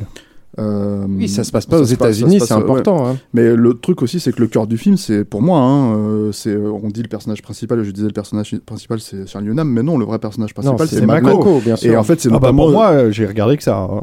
mais évidemment, mais c'est surtout que c'est la façon. ça dont c'est ton présent- côté rotoman, mais même en dehors de ça, c'est Ah vrai bah que non, c'est. non, non, c'est le personnage qui attire l'œil. C'est L'autre, il est c'est surtout le transparent, personnage euh. qui a un arc, mais c'est même pas transparent, C'est pas qu'il est transparent, c'est qu'il ressemble à un personnage tel que tu vois dans Evangelion, des animés tel- tels que les les les les, les mêmes les japonais eux-mêmes se font euh, d'une Oui. image d'un occidental euh, de base, quoi. tu vois, de voilà. beau gosse, Voilà, euh, ça, c'est- marrant quand même que même les fans d'anima- d'animation, en fait, d'animé japonais ne n'est pas bloqué sur cette logique-là, parce que c'est, pour moi, c'est tellement évident qu'il est allé chercher le blondinet euh, quasi parfait, en Oui, fait, si c'est tu veux, un- tel que les japonais se font. euh, euh, Dans Starship Troopers, le héros. Oui, mais Starship Troopers, ça n'a pas de racine japonaise. Non, c'est, Il y a ça une, n'a pas de il y a- racine dans il y a une l'animation. ironie dans Starship Troopers qu'il n'y a pas dans, dans Voilà, c'est ça. Ah ouais, carrément pas même. ouais. Et euh, le, le truc, c'est qu'éventuellement, la- l'ironie qui pourrait y avoir éventuellement dans Pacific Rim, c'est euh, euh, cette notion de reprendre certaines structures de, du fonctionnement des, des films à la Roland Emmerich justement et de les détourner en fait. C'est-à-dire que euh, moi, je Comme sais, que le, bah, c'est-à-dire le nombre de gens qui me disent ah c'est encore l'armée qui gagne comme dans Independence Day machin. Je fais bah non, ça, ça s'appelle la résistance, tu vois. Et c'est juste qu'en fait, si tu veux, le simple fait de changer ce genre de, de, de, de comment dire de notion fait que on, on est dans un film rela- relativement différent malgré les quelques structures ça, similaires en fait. C'est ce qui est intéressant dans Pacific Rim, et ce que ce qui me semble être euh, oublié en fait d'ailleurs par les par les gens, c'est que c'est on a affaire à des losers en fait. Hmm. C'est- Et, c'est un truc, j'ai l'impression que ça. Ils ne sont pas financés, qui, sont obligés de. Les robots, c'est des vieux Ouais, machins. c'est euh, d'ailleurs un tout petit point sur lequel moi je suis un peu perdu dans le film, c'est que c'est pas clair cette histoire de financement. Bah si, c'est assez si, clair. C'est, ils se font financer par le personnage de Ron Perlman. En fait, ils récupèrent les, les comment t'appelles ça, les, euh, les, Ouais, les les bouts de- organes. ils leur permettent de récupérer les organes et en fait, ils se font financer comme ça. marché noir. Mais, euh, mais il faut juste suivre le récit. Hein. Ah ouais, mais sais, Ouais, c'est compliqué Mais, mais c'est vrai que hein. quand on est habitué, à la structure de, Roland Emmerich, où il faut juste Mais oublier à un moment donné et attendre que, attendre que le bus pète. C'est pas, c'est pas, non, c'est- le problème n'est pas que euh, le fait d'être, euh, comment dire, de, de- d'être flingué euh, par les films de Roland Emmerich, c'est qu'on est aussi. on- bah, Non, non, mais mais je vous laisse. j'adore les films de Roland Emmerich. Non, non, c'est, c'est Pas que la, la part- tous. une des Vache, on particularités gagner le perchoir pour couver, quoi.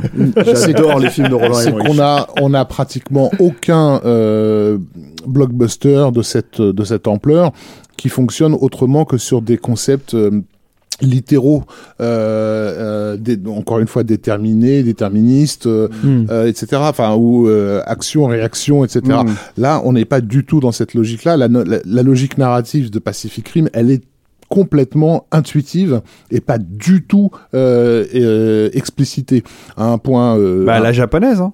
Non, plutôt à la Guillermo en l'occurrence, euh, euh, au sens où c'est un film qui raconte tout par son visuel et très peu par euh, par euh, par ses dialogues.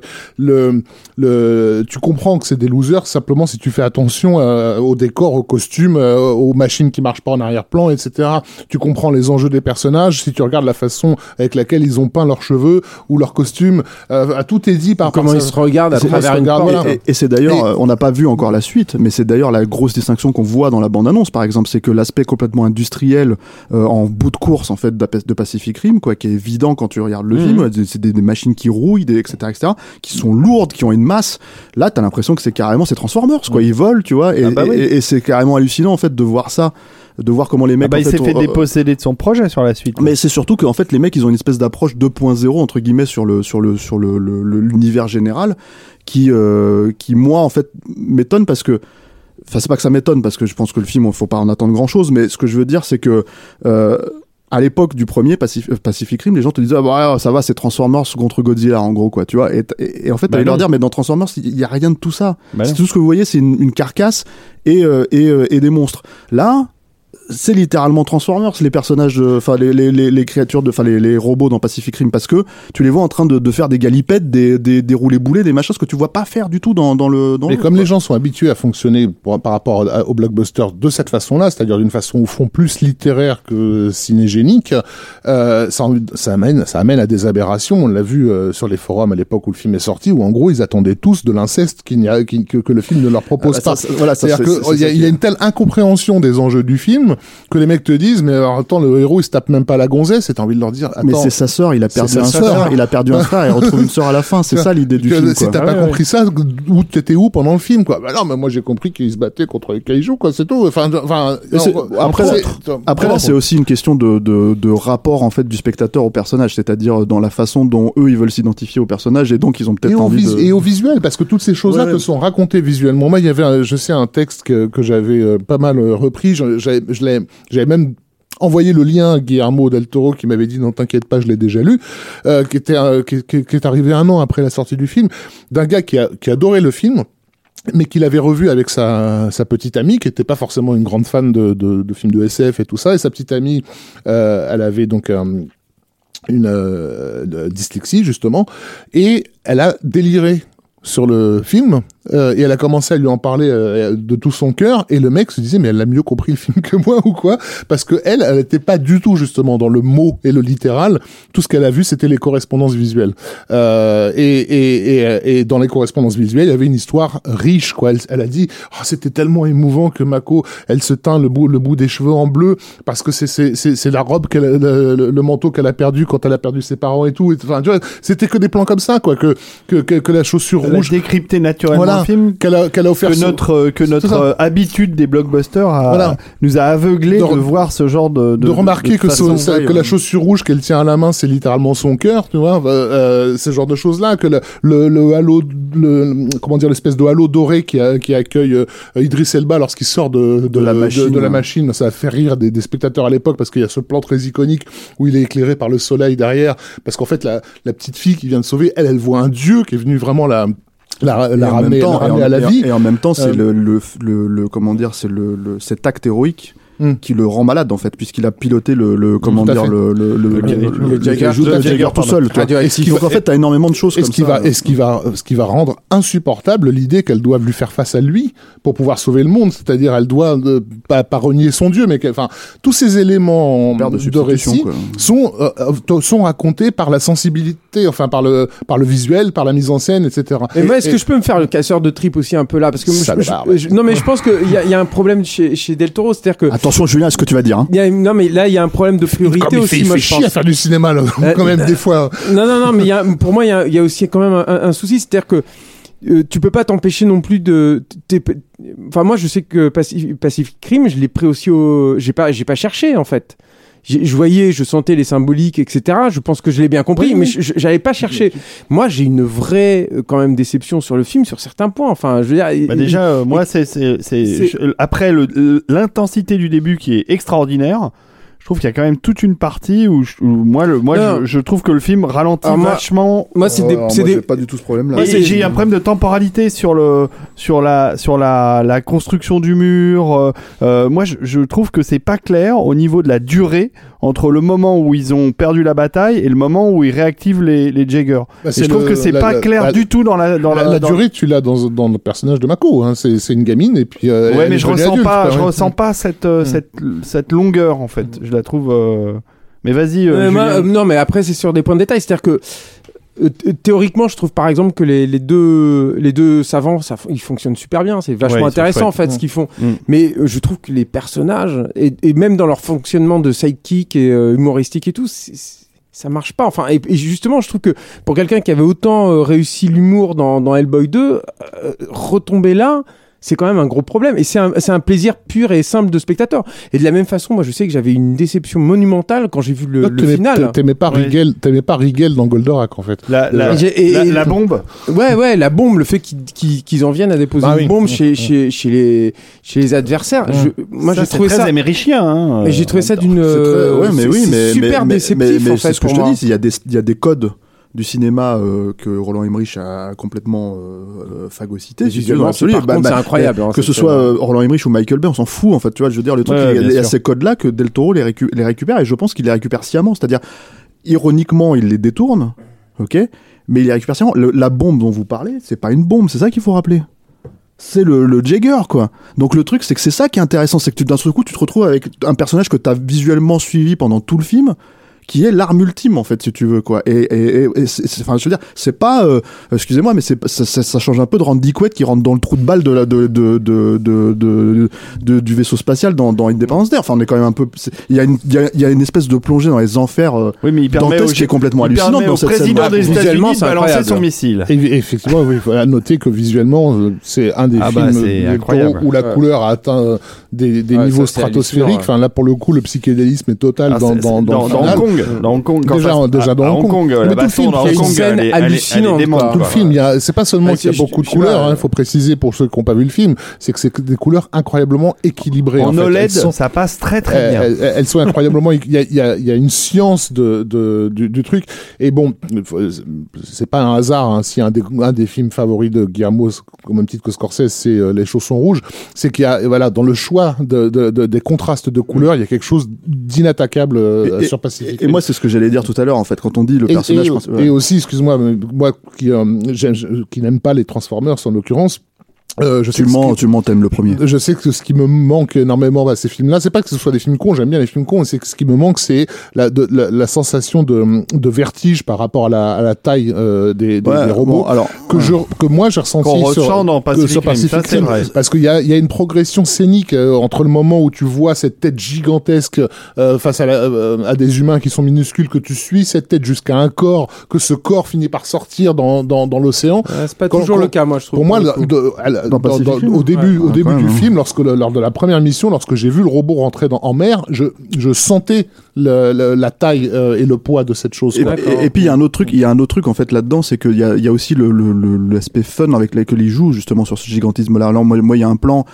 Souvent, tu te dis bon, ça a compté combien ce putain de plan? Parce que tu, enfin, je veux dire, il est juste, euh, il est juste hallucinant. Quoi, mais c'est le, le moment où le, le, le Jagger en fait, euh, comment dire, euh, son poing traverse un immeuble Mm. Qui Ils ont fait en maquette. ouais, maquette, ouais. plans en et, maquette. et, et, et le truc, c'est qu'il te montre, donc, il te montre, démontre clairement ce que tu ne vois pas d'ailleurs en général, ni dans les Roland Emmerich, ni dans les Zack Snyder, ni dans les trucs comme ça, etc., etc., que c'est vide, c'est des Mm. endroits vides en fait, Mm. parce que ça, c'est quand même un- une question qui se pose en fait dans dans dans la destruction massive, c'est qui meurt en fait là-dedans, qui sont les victimes collatérales. Donc là, dans- avec un plan comme ça, il te montre que ça ça, ça n'y est pas en fait, donc tu le sais. Et en fait, il te montre le gigantisme du point, du truc, parce qu'en fait, il te, il, te, le- il te met le rapport euh, à un petit jeu, là, comment ça s'appelle ces petits trucs Oui, les petites, les petites boules de bureau. Ouais, euh, les petites boules de bureau comme ça qui, qui, qui, qui, qui Les mobiles de Voilà. bureau. Ce qui fait un gag, si tu veux, en plus par-dessus le marché, mais qui est un gag qui sert, si tu veux, à te montrer Ouais. le gigantisme du truc. refais avec la bite d'amarrage, hein, d'ailleurs. À quoi? La bite d'amarrage. La Ouais, ouais, oui, oui, mais après, et puis il y a pareil avec le, le comment t'appelles ça, le bateau, quoi. Le quand- bateau, le- ouais. quand il a le paquebot dans la main et qu'il l'utilise comme une batte de baseball, là. Donc voilà, le film est super fun, si tu veux, euh, sur ces trucs-là. Mais moi, le, le cœur, enfin, une des raisons pour lesquelles je trouve que le film est euh, sur- surtout très très fort émotionnellement, c'est bah, cette fameuse scène, euh, euh, comment dire, qui, qui, qui est la première attaque, la première attaque des, des kaiju, quoi, qui est, Mm. qui est à Tokyo. Où là, encore une fois, je veux dire. Del Toro, il dit souvent, par exemple sur Hellboy, il disait accordez-moi les, les couilles d'avoir filmé un personnage rouge, quoi. C'est ça mon personnage principal, c'est le personnage auquel vous devez vous référer. Mais cette scène à laquelle tu dois te référer, si c'est pas sans filet, je sais pas ce que c'est, quoi. Parce que t'as quand même euh, le design de créature le plus, euh, comment dire, ouais. Onibaba qui, qui, renvoie à Ebira, qui est quand même déjà une créature euh, hyper space, tu vois, dans, Dans la mythologie dans la mythologie Godzilla, kaiju, ouais. quoi Mm. parce que c'est un espèce de crustacé géant. Et là, c'est sans filet. C'est-à-dire, c'est pas comme s'ils étaient en train de te montrer un espèce d'ersatz de Godzilla, tu vois, ou un truc comme ça que les Occidentaux ont plus ou moins euh, repéré, quoi. Ils te montrent une créature où tu te dis, euh, Dans une des scènes qui est émotionnellement la plus forte du, Voilà, c'est de- ça, du quoi. film. ouais. Mm. et, euh, Mm. et, euh, et, et, et c'est ça, c'est, c'est tout le cœur du récit, tout le cœur de, de, ce que, de ce que raconte thématiquement le film est aussi là, quoi. C'est-à-dire, Mais euh, même si c'est un petit peu moins brutal dans la façon de le présenter, parce qu'il y a tout un crescendo qui ça, mais l'épée, par exemple, que sort euh, mm. le Jagger pour euh, faire le coup euh, final, en fait, euh, dans, dans le combat à Hong Kong, ça, c'est pareil, c'est un truc purement de méca, euh, et puis ils ont ils crient, en fait, le, le, le, le nom, en fait, de l'épée, enfin, ou le nom de ce coup-là, etc. Et euh, c'est c'est d'une- c'est d'un culotté euh, monstrueux, en fait, de présenter Et un truc comme rappeler, ça, quoi. et rappeler que dans le récit, euh, dans le récit de ce que je raconte, c'est pas un flashback de base. C'est-à-dire ce, Mm. ce, ce flashback, c'est un flashback dans euh, la première fois où les deux personnages principaux essayent justement de comment dire euh, de rentrer en connexion neuronale comme ils disent, tu vois, et que en fait elle elle, elle stresse et en fait ça marche pas et d'un seul coup c'est ce qui permet au personnage euh, occidental d'avoir une vision de ce qui s'est passé exactement, tu vois. Et ça, c'est c'est- encore une fois, c'est ce que je dis, c'est la thématique du film. C'est vous pouvez pas comprendre Pacific Rim si vous connaissez pas euh, ce pan culturel. Et ça, c'est hyper couillu quand tu fais un film à 200 Bah, millions. c'est pas seulement si vous le comprenez pas, c'est si, Si vous le connaissez pas. C'est ça. Si vous l'avez Si vous pas d'une pas ce qui certaine s'est passé, quoi. int- int- int- int- intégré, le, Vécu. le- voilà. Euh, et depuis, alors que en, en réalité, les gens ont, ont dit que c'est resté euh, circonscrit au, au Japon, mais même il y a, il y a quand même eu des. Y compris en Amérique des trucs, latine hein, et Non, non, du Sud. Mais le Gigantor, c'est arrivé jusqu'aux États-Unis, oui, donc oui. et- et- et c'était Tsujin, Tsujin, hein, ouais. et c'est la, la source d'inspiration principale euh, du film, d'après ce que j'ai ce Ah, que j'avais enfin, compris. C'est une des sources, enfin une des sources, euh, en tout cas déclarées par euh, par, Ouais. par Del Toro. Donc, t'as quand même pour le public occidental, il y avait déjà moyen de connaître un peu ces ces trucs. Et puis bah nous, on a on a eu euh, on a eu Goldorak chez nous et tout ça qui nous ont un peu appris ces ces concepts-là. Donc c'est pas comme si ça nous ça arrivait de de, de nulle part, mais il faut aussi le Ouais, c'est ça, là, sans, sans, sans être euh, imbibé. Et, euh, et ce que Là, je parle vraiment du kaiju. hein. Ouais, et, et mais mais je pense aussi que le problème euh, il, a, il a été peut-être dans le marketing. Moi, je me souviens qu'à l'époque, avant la sortie du film, un, un, un collègue me demandait très sérieusement, il me disait, Oh, euh, dis donc, euh, j'aimerais bien emmener mon, mon, mon fils euh, voir Pacific Rim, mais le problème, c'est qu'il a que 10 ans. C'est Del Toro. Ouais, C'est le, c'est le nom Del Toro qui lui faisait peur ou... non, Non, disait, je- mon, mon fils n'a que 10 ans et pas- le film n'a pas été vendu comme un film pour enfants. Hmm. Il a pas du tout été marketé comme ce qu'il est, quoi. C'est-à-dire que tu vois ça à 10 ans, tu pètes un câble, quoi. C'est juste, euh, enfin, c'est. Moi, c'est- j'ai c'est montré ça à ma fille de 10 ans et à celle de 5 euh, qui était là aussi. Elles ont adoré. Hein. Je vois Ça- pas comment un gamin ne peut pas fonctionner à ce truc-là. Il y a, on l'a peut-être oublié, mais rien dans la façon de présenter les personnages. Il y a, moi, j'ai retrouvé un plaisir d'enfance que je n'avais pas, que je trouve pas dans les blockbusters. Là, je pensais au couple. euh, Donc les, les Russes, là, les Kaidanovski, euh, compter le nombre de répliques qu'ils ont dans le film par rapport au fait qu'ils que- que- qu'ils existent réellement. C'est-à-dire en l'espace d'une demi-seconde, euh, deux trois gestes, il te fait exister euh, le, le- le- les pilotes du Tcherno Alpha, mais comme ça, quoi. Et, et lorsque tu vois leur robot ensuite dans le film, la, gestuelle que le robot a, elle t'a été présentée dans cette, dans cette fraction de seconde euh, où tu les as vus pour de vrai. C'est sublime, quoi. Il y a, il y a- il y a- quels sont les réalisateurs aujourd'hui qui arrivent à, Mais- à, à faire ça Mais d'un autre côté, d'un autre côté, ce que tu dis par rapport au fait de vendre le truc pour un film pour enfants, c'est-à-dire que euh, t'as les deux, t'as les deux mamelles de, du kaiju en fait. Moi, je trouve dans alors, Julien peut-être me, me confirmera ou contredira, mais mais il y a un moment donné, le kaiju au-delà de, de, de Non, c'est complètement faux. Voilà, les, les premiers Godzilla, par exemple, si tu veux, qui était un vrai film, euh, le, le Honda, qui était un vrai film sur euh, sur euh, la, la- la- le Japon après la bombe, euh, donc Film d'horreur. c'est un vrai film d'horreur. Euh, et et, euh, le truc, c'est qu'après, c'est le Godzilla en question, c'est devenu comment dire une figure Une mascotte. euh, une mascotte pour enfants enfin tu vois c'est devenu un truc avec notamment le fils de Godzilla tous ces trucs là etc etc et le truc c'est qu'il y a il y a pour apprécier ces films là je pense qu'il y a une je- sais que les gens, enfin, les gens ont tendance à, prendre mal quand tu dis ce genre de choses, mais c'est pas une question de débrancher son cerveau, hein, c'est juste une question d'accepter les règles et euh, la naïveté de l'ensemble, en fait, si tu veux de l'apprécier. Et un truc comme Pacific Rim, tu peux l'apprécier en tant qu'adulte, c'est notre cas. Euh, donc les enfants, ils ont pas ce problème-là de, de rapport au truc, mais, mais, mais, mais ils fonctionnent dans les deux cas, ils fonctionnent pour les enfants et pour les adultes. Surtout quoi. quand cette naïveté se double d'une énorme sensibilité, parce que c'est aussi ce que ce que les gens, certains en tout cas, ne semblent pas voir dans le film, c'est que c'est un film sensible, c'est-à-dire ça, ça raconte des choses euh, humaines, quoi. Mais sauf que ça les raconte autrement que. euh, je veux pas non plus, euh, euh, comment dire. Euh, opposer des choses euh, de façon vulgaire parce que personnellement j'aime bien Christopher Nolan et ce qu'il et- et ce qu'il a fait. Mais quelque part Del Toro c'est l'anti-Nolan. C'est-à-dire c'est vraiment le gars qui à aucun moment ne va te mettre noir sur blanc bien écrit bien place tu vois ce que je veux dire? Enfin pre- prendre euh, C'est pas un cartésien. te, te- voilà, te mettre une séquence de dialogue de 7 minutes avec une caméra qui fait un travelling euh, autour des personnages, le temps qui te pose les enjeux de l'intrigue, on en a rien à foutre de ça. Dire, quand on va voir un, enfin, personnellement, quand je vais voir un film d'action, un film d'aventure et tout, j'ai pas envie qu'on prenne, qu'on, qu'on prenne la tête à voir des personnages échanger sur des infos purement, euh, techniques, si tu veux, juste pour justifier le fait qu'il y ait du fantastique, du merveilleux euh, euh, qui surgisse. Le truc, alors, c'est que quand, quand le film est sorti aussi, il y a eu un, un, comment dire, euh, un espèce de, de problématique générale à Hollywood parce que vis-à-vis de, de Legendary. Euh, parce que je sais pas si vous vous rappelez, en fait, deux trois semaines avant, le tracking il commençait à sentir un peu mauvais euh, autour du film, quoi. Il y a eu Et, au moins cinq articles de, de Variety condamnant le film avant sa, avant sa sortie. Voilà, et on sait que c- on sait que ça c'est des c'est des comment dire c'est des c'est des articles qui sont pilotés en sous-main en fait. C'est pas des articles euh, comment dire euh, qui se font de manière euh, naturelle quoi.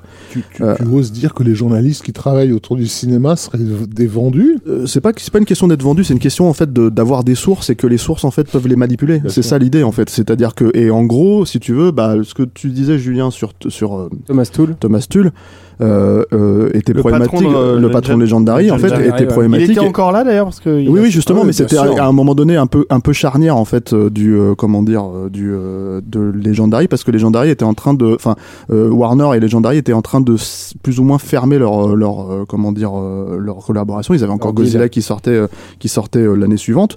Et en gros, euh, apparemment, il y avait pas mal de monde qui avait besoin que ce film se plante en fait, et, euh, et euh, pour euh, pour euh, pour pouvoir racheter, enfin re- recréer un autre deal euh, à bon à bon prix quoi. Et euh, et la- le Pacific Rim ne doit à sa suite, euh, malheureusement, donc qui n'est pas fait par Del Toro, que au succès du film en, en Chine en fait, Mm. qui, est- qui a Il été par la euh, Chine. voilà.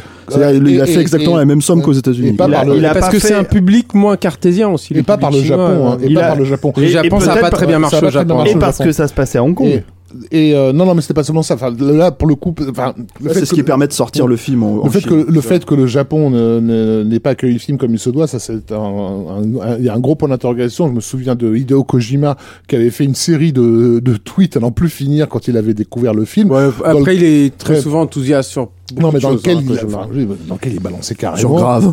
Dans lequel il balançait carrément. Si nous, Japonais, n'allons pas voir un film comme ça, qui sommes-nous enfin, il, mettait déjà en cause ses compatriotes. Il y avait je pense que c'est un trop- devoir moral à aller voir euh, le film. c'est trop euh, pour le coup c'est trop c'est peut-être un peu trop évident c'est à dire que je- le gros carton du Kaiji Ega en Chine au Japon pardon c'est Shin Godzilla Mm.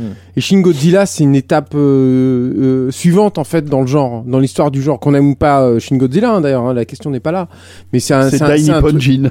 non mais c'est un truc suivant Euh, là, Pacific Rim c'est pas en fait c'est pas pour les japonais en fait Mais moi j'ai pas vu Shin Godzilla, mais Shin Godzilla c'est quand même un truc qui parle quand même de Fukushima forcément. Entre autres enfin bon Oui, mais ce que je veux dire c'est que ça a une Godzilla, connexion. Non mais on a déjà non non mais ça a une connexion, c'est ça que je veux dire aussi qui peut-être On a l'impression que les Godzilla, les. Godzilla japonais ont une connexion, une, une, un, arrière-plan euh, politique euh, assez fort. euh, Ce qui n'est pas le cas surtout dans le fils de Godzilla. mais non. ou contre euh, Motra. ah bon Bref.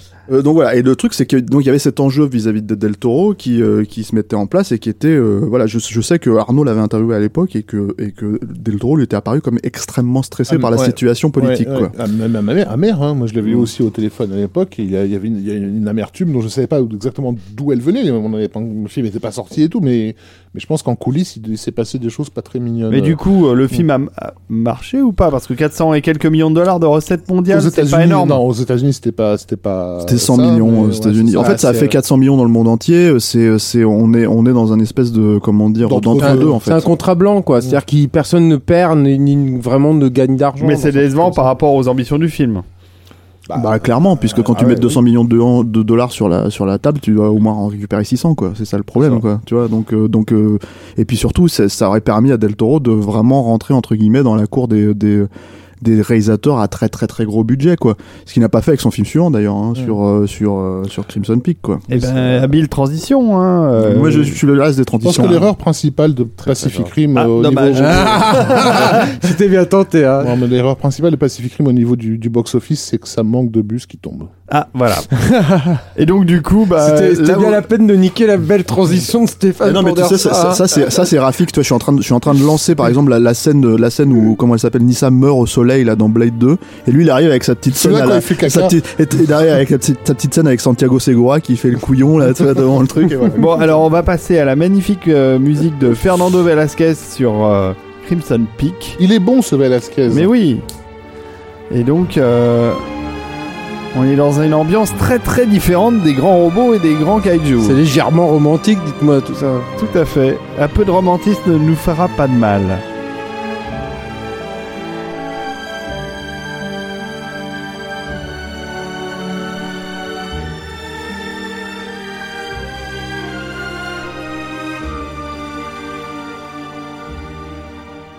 Alors, Crimson Peak, film euh, euh, sorti en 2015, c'est euh, un quart du budget de, de Pacific Rim, mais c'est toujours Legendary et c'est Universal à la distribution, donc euh, Et c'est un gros budget pour, pour le film que c'est, parce que le truc c'est que c'est que on- ce qu'on disait tout à l'heure, le- tous les films d'horreur, et surtout en 2015, en fait, en gros, c'est soit des films qui coûtaient euh, entre 5 millions, euh, enfin c'est des Blumhouse ou des trucs comme ça, ou alors t'avais euh, comment ça s'appelle un petit peu plus de thunes quand c'était une franchise comme Conjuring, quoi, où t'avais peut-être 15 ou 20 patates pour faire pour faire ça. L'idée de Del Toro sur ce film-là, euh, c'est euh, c'est la même entre guillemets que sur In Mountains of Madness en termes de production en tout cas, c'est-à-dire euh, à, la- à la hauteur du film. classé R aux États-Unis, Voilà.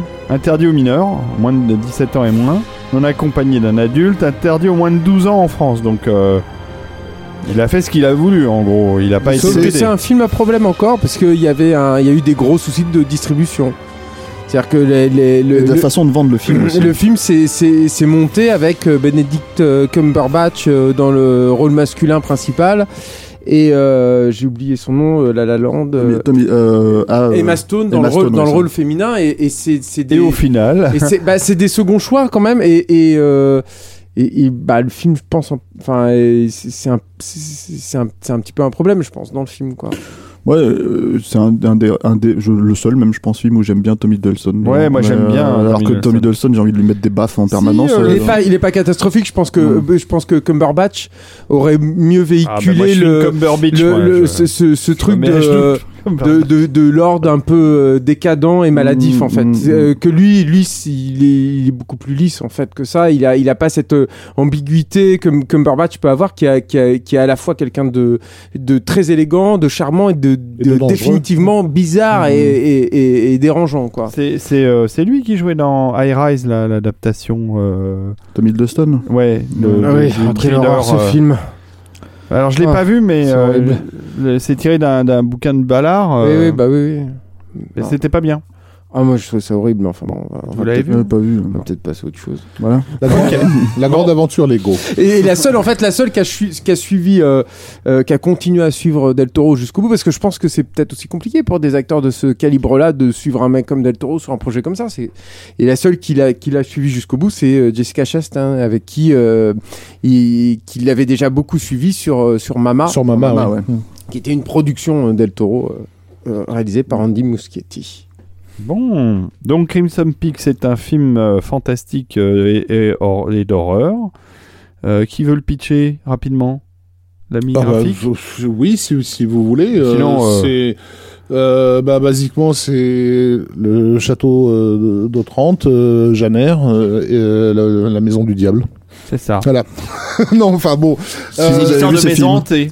Comment C'est une histoire de maison hantée. C'est- une histoire de maison hantée, de famille, euh, de famille damnée. C'est l'histoire d'une jeune fille américaine euh, qui vit à Boston, je crois, euh, qui donc euh, se fait courtiser par euh, ce, ce jeune anglais, ce, lord anglais euh, un peu, un peu, un peu décadent, qui descend d'une famille prestigieuse, enfin d'une grande, d'une grande li- lignée, et qui va euh, après la- la- l'avoir épousée, pour précision, pardon, euh, jeune fille euh, américaine euh, émancipée pour son époque, euh, avec un père très, euh, très Écri- Est-ce qu'elle est écrivain en fait et- écrivain, donc voilà. Et, une euh, espèce de ouais de suffragette et avant l'heure. du quoi. coup, qui suit ce, ce- ce- cet homme qui a, qui a une relation très étrange avec, euh, avec euh, sa sœur, euh, euh, et donc l'emmène dans son, euh, dans son domaine familial en Angleterre, euh, dans la vieille Europe. Ce domaine euh, s'appelle donc euh, Crimson Peak et on tient en partie son nom d'une, euh, d'une espèce de, de de- rouge. de voilà, de, comment tu dis, de Une- boue, une voilà, boue Une rouge. boue rouge, voilà, merci. Euh, qui, qui, qui attaque la colline et qui commence à attaquer la, la, la maison qui, qui se délabre un peu et au, au cœur de, ressort du fond. voilà. ouais. Et dans cette maison, à la façon d'un de, du Rebecca Hitchcock, enfin, elle, va être, ah non, voilà, cette jeune fille va être visitée par des par des fantômes qui tentent de la mettre en garde de de, de, de, de quelque chose qui qui, qui la menace. Tapis. Voilà. Désolé. Non, Si. ouais. C'est euh, Donc c'est un film euh, aux, influences euh, qui se chiffrent par centaines. Enfin, je veux dire, c'est un emprunt régulier, euh, conscient, euh, déclaré à pratiquement tout ce que la littérature gothique a pu produire en, Mm. en, en deux siècles. Euh, Littérature et peinture aussi. et hein. peinture et cinéma. Euh, donc, en tant que cinéphile, évidemment, nous, on y retrouve des, des choses. Donc, je parlais de La Maison du Diable, auxquelles on pourrait ajouter Les Innocents euh, de Jack Clayton. Enfin, tous ces tous ces grands films, tous ces grands films gothiques. Et là, ce qu'on ne fait plus trop aujourd'hui. Euh, euh, et pour cause, et pour cause. puisque ça n'a pas marché. Voilà. Euh, alors moi, je, moi, j'admets à, à- à titre personnel, j'ai- été foudroyé par le, le, le visuel euh, de, du film, qui, enfin, d'une richesse C'est magnifique. D'ailleurs, je me suis servi de Alors. ça euh, comme base à mon affiche euh, pour la nuit Guillermo del Toro, parce que et- je trouvais que c'était tellement beau. Et d'ailleurs, Raph, euh, si je- il, faut, il faut quand même préciser que C'est c'est Dan, Dan Losten qui reprend la, la photo. qui ouais. reprend la photo et puis surtout c'est un, c'est un des rares films qui a reconstitué un décor euh, en studio euh, de, Ouais. de cette taille-là et de cette ampleur-là puisque une grosse partie du budget est partie là-dedans en fait. Tout à fait. Euh, mais par contre, j'ad- j'admets humblement que, enfin, je sais, je savais pendant le film que j'étais en train de passer à côté de l'essentiel, puisque euh, je- et j'en ai eu confirmation après en discutant avec des gens qui pour le coup sont vraiment des amateurs de littérature gothique, qui pour eux ça a été une, ré- une révélation, c'est-à-dire que c'est un film qui euh, reprend deux siècles de- d'héritage pour complètement le retourner et le régénérer. Euh, c'est-à-dire que tout ce que nous, enfin moi, je voyais un peu comme des clichés euh, de, ce que je comprends dans, dans, dans les conversations que j'ai avec eux, sont des, des faux clichés, en fait, des retournements de, de, de, de, de clichés. C'est marrant ce que tu dis là parce que ça rappelle la mécanique de Pacific Tout à fait. Ouais, ouais, sur c'est les une- c'est films une de démarche. hein. catastrophe. Ouais, c'est une démarche. Et là, c'est sur le film gothique sur le en film, fait. sur le film, sur le film, sur le, sur la, le- en gros, le roman gothique euh, en général. quoi. Et d'ailleurs, enfin, Del Toro insiste là-dessus. Hein. À chaque fois qu'on lui parle de film d'horreur, ce film, il fait non, ce n'est pas un film d'horreur, c'est un film gothique. C'est- vraiment euh, une romance gothique. Et, la raison pour laquelle, parce que ce film a coûté très cher. euh, par rapport à ce qu'un studio peut mettre dans un film de ce type-là, euh, c'est la raison pour laquelle en fait il a décidé de faire la, la forme de l'eau pour littéralement 20 millions. Il s'est dit c'est avec cette somme-là que ils vont le vendre pour ce que c'est, plutôt que d'essayer de le vendre pour autre chose.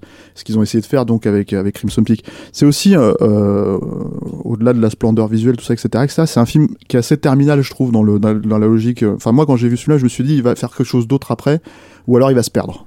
Euh, parce que, en fait, il arrivé vraiment au bout de, de, de- d'une logique thématique. C'est quand même un film qui commence sur. euh, Enfin. qui fait un renvoi littéral à l'échine du diable, c'est-à-dire dans son sa, sa- sa- Oui, comment dans dire sa thématique dans sa- même. dans- non mais dans sa dans sa phrase d'ouverture Oui. Ah oui, c'est-à-dire euh, la phrase de la phrase de d'ouverture souviens de, de, de l'échine du diable c'est une question c'est qu'est-ce qu'un qu'un fantôme qu'est-ce qu'un fantôme quel là la réponse fantasme voilà la réponse est et la réponse est claire nette et précise il y a plus de questionnement en fait vis-à-vis de ça même si on sait que Del Toro a toujours cru en ça Mm. euh, la question c'est les fantômes et c'est la réponse c'est- la réponse arrive là les fantômes existent je je- le sais. voilà Mm. et en fait c'est c'est c'est le plan quasiment final du film qui est qui est, qui est, qui est au Ou- début comme il a Avec un renvoi direct aussi à l'échine du diable dans le design d'un des fantômes d'ailleurs. voilà Et, dans leur fonction. Euh, c'est-à-dire que leur Mm. fonction euh, au niveau euh, euh, pardon narratif, hein, Mm. euh, c'est que ces fantômes-là sont en fait des, des émotions qui n'ont pas été résolues. Mm. Et, euh, et c'est un film sur le rang social. Et, et, j- et donc sur la place euh, euh, de son personnage principal dans la société dans laquelle elle évolue. C'est-à-dire qu'en tant que femme, elle ne peut pas écrire des romans d'horreur. Et tout le monde lui dit dès le début, mais pourquoi vous faites ça? Pourquoi vous n'écrivez pas vos petits films à vous que, que, que comment dire enfin, vous- Pourquoi vous n'écrivez pas vos petits livres à vous Le vos- lapsus. euh, Lapsus pardon, euh, voilà. Mm. Et mais justement, le lapsus intéressant parce que c'est ça, c'est la que- c'est le questionnement que Del Toro a lui avec lui-même en fait, quand il quand le rang social que lui il a au sein d'Hollywood, euh, quand il peut avec son nom.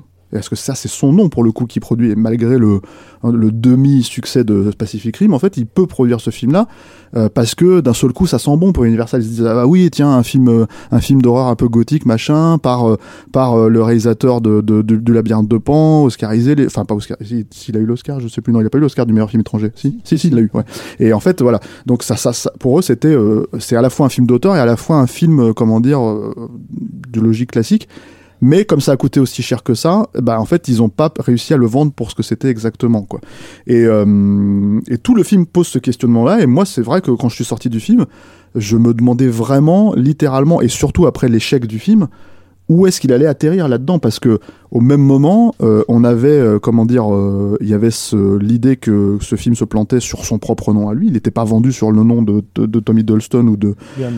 Voilà. Ah oui, c'est étonnant d'ailleurs parce que Tommy Dolson il avait plutôt le vent en poupe à ce moment-là. Ça reste un second rôle euh, de luxe, mais euh, mais euh, ça reste un second rôle dans les autres films, quoi, dans les, dans les grosses productions.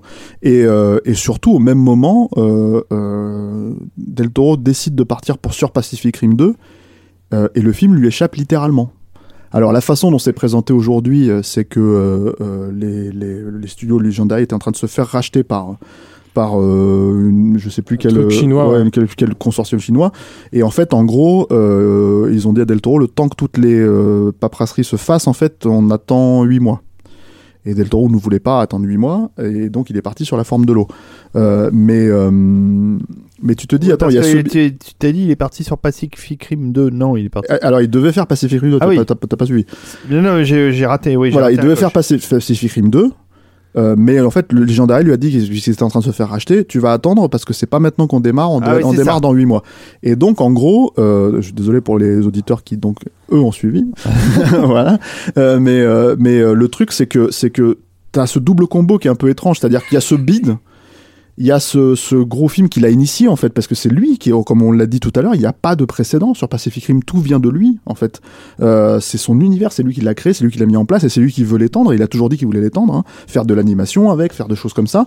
Euh, et ces deux choses là en fait euh, c'est son propre nom à lui. C'est-à-dire ce- le maître de l'horreur entre guillemets comme comme comme on pourrait le, le, le- résumer.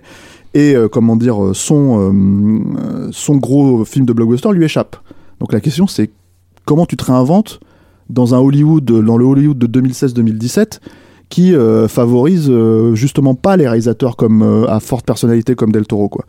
Et, c'est en ça que je pense que le film est assez, comment dire, fascinant à regarder aussi.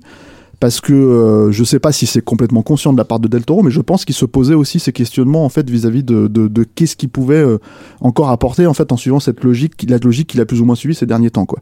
Et et sa, sa solution à lui, en fait, euh, par la force des choses, en fait, ça a été de se réinventer lui-même aussi vis-à-vis de, comment dire, euh, vis-à-vis de la façon dont il va aborder les budgets. euh. Et d'affiner C'est- sa position en Voilà. fait à Hollywood. Oui, mais tu vois, je veux dire, qu'est-ce qui lui restait à faire? Il peut financer avec son nom un film à 20 millions. Hmm. Voilà. Et c'est la forme de l'eau, quoi. Et je pense que la forme de l'eau n'existerait pas de cette manière-là, en fait, littéralement, parce que même si ça a été développé pendant 5-6 ans, il n'existerait pas de cette manière-là si, si Crimson Peak n'avait pas été cet échec, et je pense un échec quand même douloureux dans la carrière de, de- très, non, mais très douloureux aussi, effectivement, parce que je pense qu'il y a, il avait un, un secret espoir de, le, le roman gothique de- bah, depuis son origine, hein, c'est un, un genre qui est marqué par, par, euh, alors d'une part par le féminin au sens arché- archétypal du terme, mais aussi par le public féminin. Euh, Il y a une raison pour, aussi pour laquelle autant de femmes ont pu écrire, euh, y compris dans la société euh, pat- patriarcale du 19e siècle, ont pu écrire de nouvelles gothiques sans que personne n'y trouve à, à redire, parce qu'on on considère traditionnellement que c'est un domaine dans lequel pri- on privilégie justement le, le, le, le ressenti, le non intellectuel, euh, et- etc.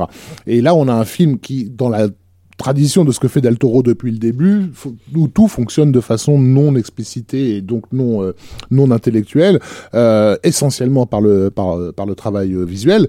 Euh, alors au niveau des couleurs, là, j'en parle même pas. C'est un c'est un festival. Moi, je sais que j'avais carrément été euh, sur des blogs de de gens de la mode pour mieux comprendre le film. Parce que finalement ils ont un meilleur regard euh, sur euh, sur le film que, que la que la critique euh, officielle quoi. Avec une nana spécialisée dans dans le travail des couleurs, qui euh, qui qui, qui s'émerveillait de, de la de la de la justesse de, du choix de chaque teinte, de, en disant voilà Edith, euh, elle est euh, elle a une robe violette parce qu'elle est encore en deuil, mais en même temps en dessous on voit euh, paraître la- le jaune de sa robe qui éveille sa sexualité, enfin etc. Et c'est le genre de choses que tu devrais lire dans une critique de Cinoche quoi, et que tu retrouves sur un, dans le blog d'une d'une C'est spécialiste son de, directeur de la photographie. une euh, spécialiste de la mode. euh, non Dan Loston, ils- Loston, ils ils- avaient ils fait euh, Mimic Mimic ensemble, ensemble. Mais c'est un directeur ont- de la photo Ils ont très- fait la forme de l'eau ensemble. Voilà, Après, mais, mais comme on l'a dit euh, dans la première partie, euh, Dan Loston est quelqu'un de très très important dans le euh, dans la définition du style de, de, de, de Guillermo del Toro. il a été volé par Christophe Gans. Oh. Sur le pacte des loups, ouais. Bah, c'était un bon sur choix. Silent Hill, je crois. Ouais, c'est Silent Hill. C'est un bon choix.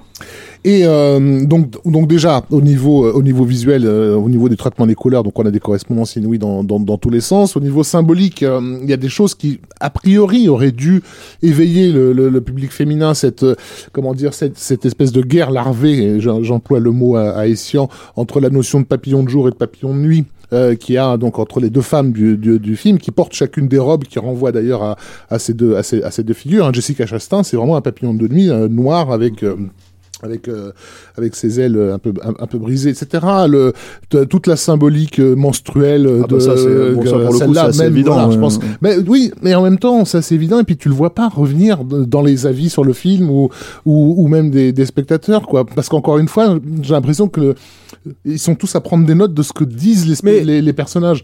Comme si dans le roman, dans les, dans les romans gothiques ou dans les films gothiques, c'était les dialogues qui étaient, qui étaient importants. Ouais, mais moi j'aime pas ton espèce d'approche de, de comment dire de critique de cinéma cisgenre comme ça en fait qui qui qui ramène les femmes à leur menstrualité comme ça Euh, enfin c'est quand même euh, Non mais je veux- ah, et donc je pense que euh, je pense qu'il es- il espérait un, un succès un succès d'estime auprès du public féminin mais le film n'a pas spécialement été vendu euh, en direction de ce public-là c'est pas l'impression que j'en avais malgré la présence d'une Jessica, Jessica Chastain au, au casting Et de Tom Hid- et Hiddleston aussi. et en plus c'est pas un Et- film qui semble prendre en fait avec le temps à part vraiment dans, effectivement dans les cercles dont tu il parles faudra quoi. du temps mais Ouais. effectivement je à part, par les sacs gothiques, je pense pas qu'il sort, il, il sort- il- qu'il sortira de là.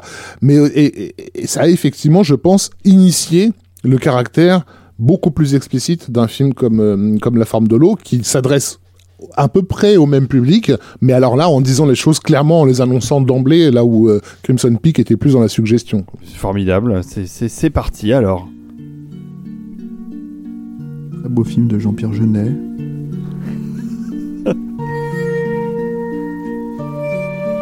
Jeunet lui-même a dit qu'il l'avait fait ce film et que Del Toro lui a volé Ben, compositeur de la musique est un Français euh, en plus. qui a eu l'Oscar de la meilleure musique de film. Et euh, euh, comme dans Amélie Poulain, l'eau est bleue. Et donc, euh, c'est Alexandre Desplat qui, qui est l'homme euh, l'homme en vogue hein, à Hollywood. hein. Alfonso Cuaron a tweeté dernièrement Mon Dieu, Jane Kelly a volé, a, a pompé Delicatessen en 1960 en découvrant une séquence euh, dans laquelle Jane Kelly. euh, Jean-Pierre Jeunet que nous, que rappelons le- le- aussi le réalisateur de l'arrivée en, en gare euh, du train de la Ciotat.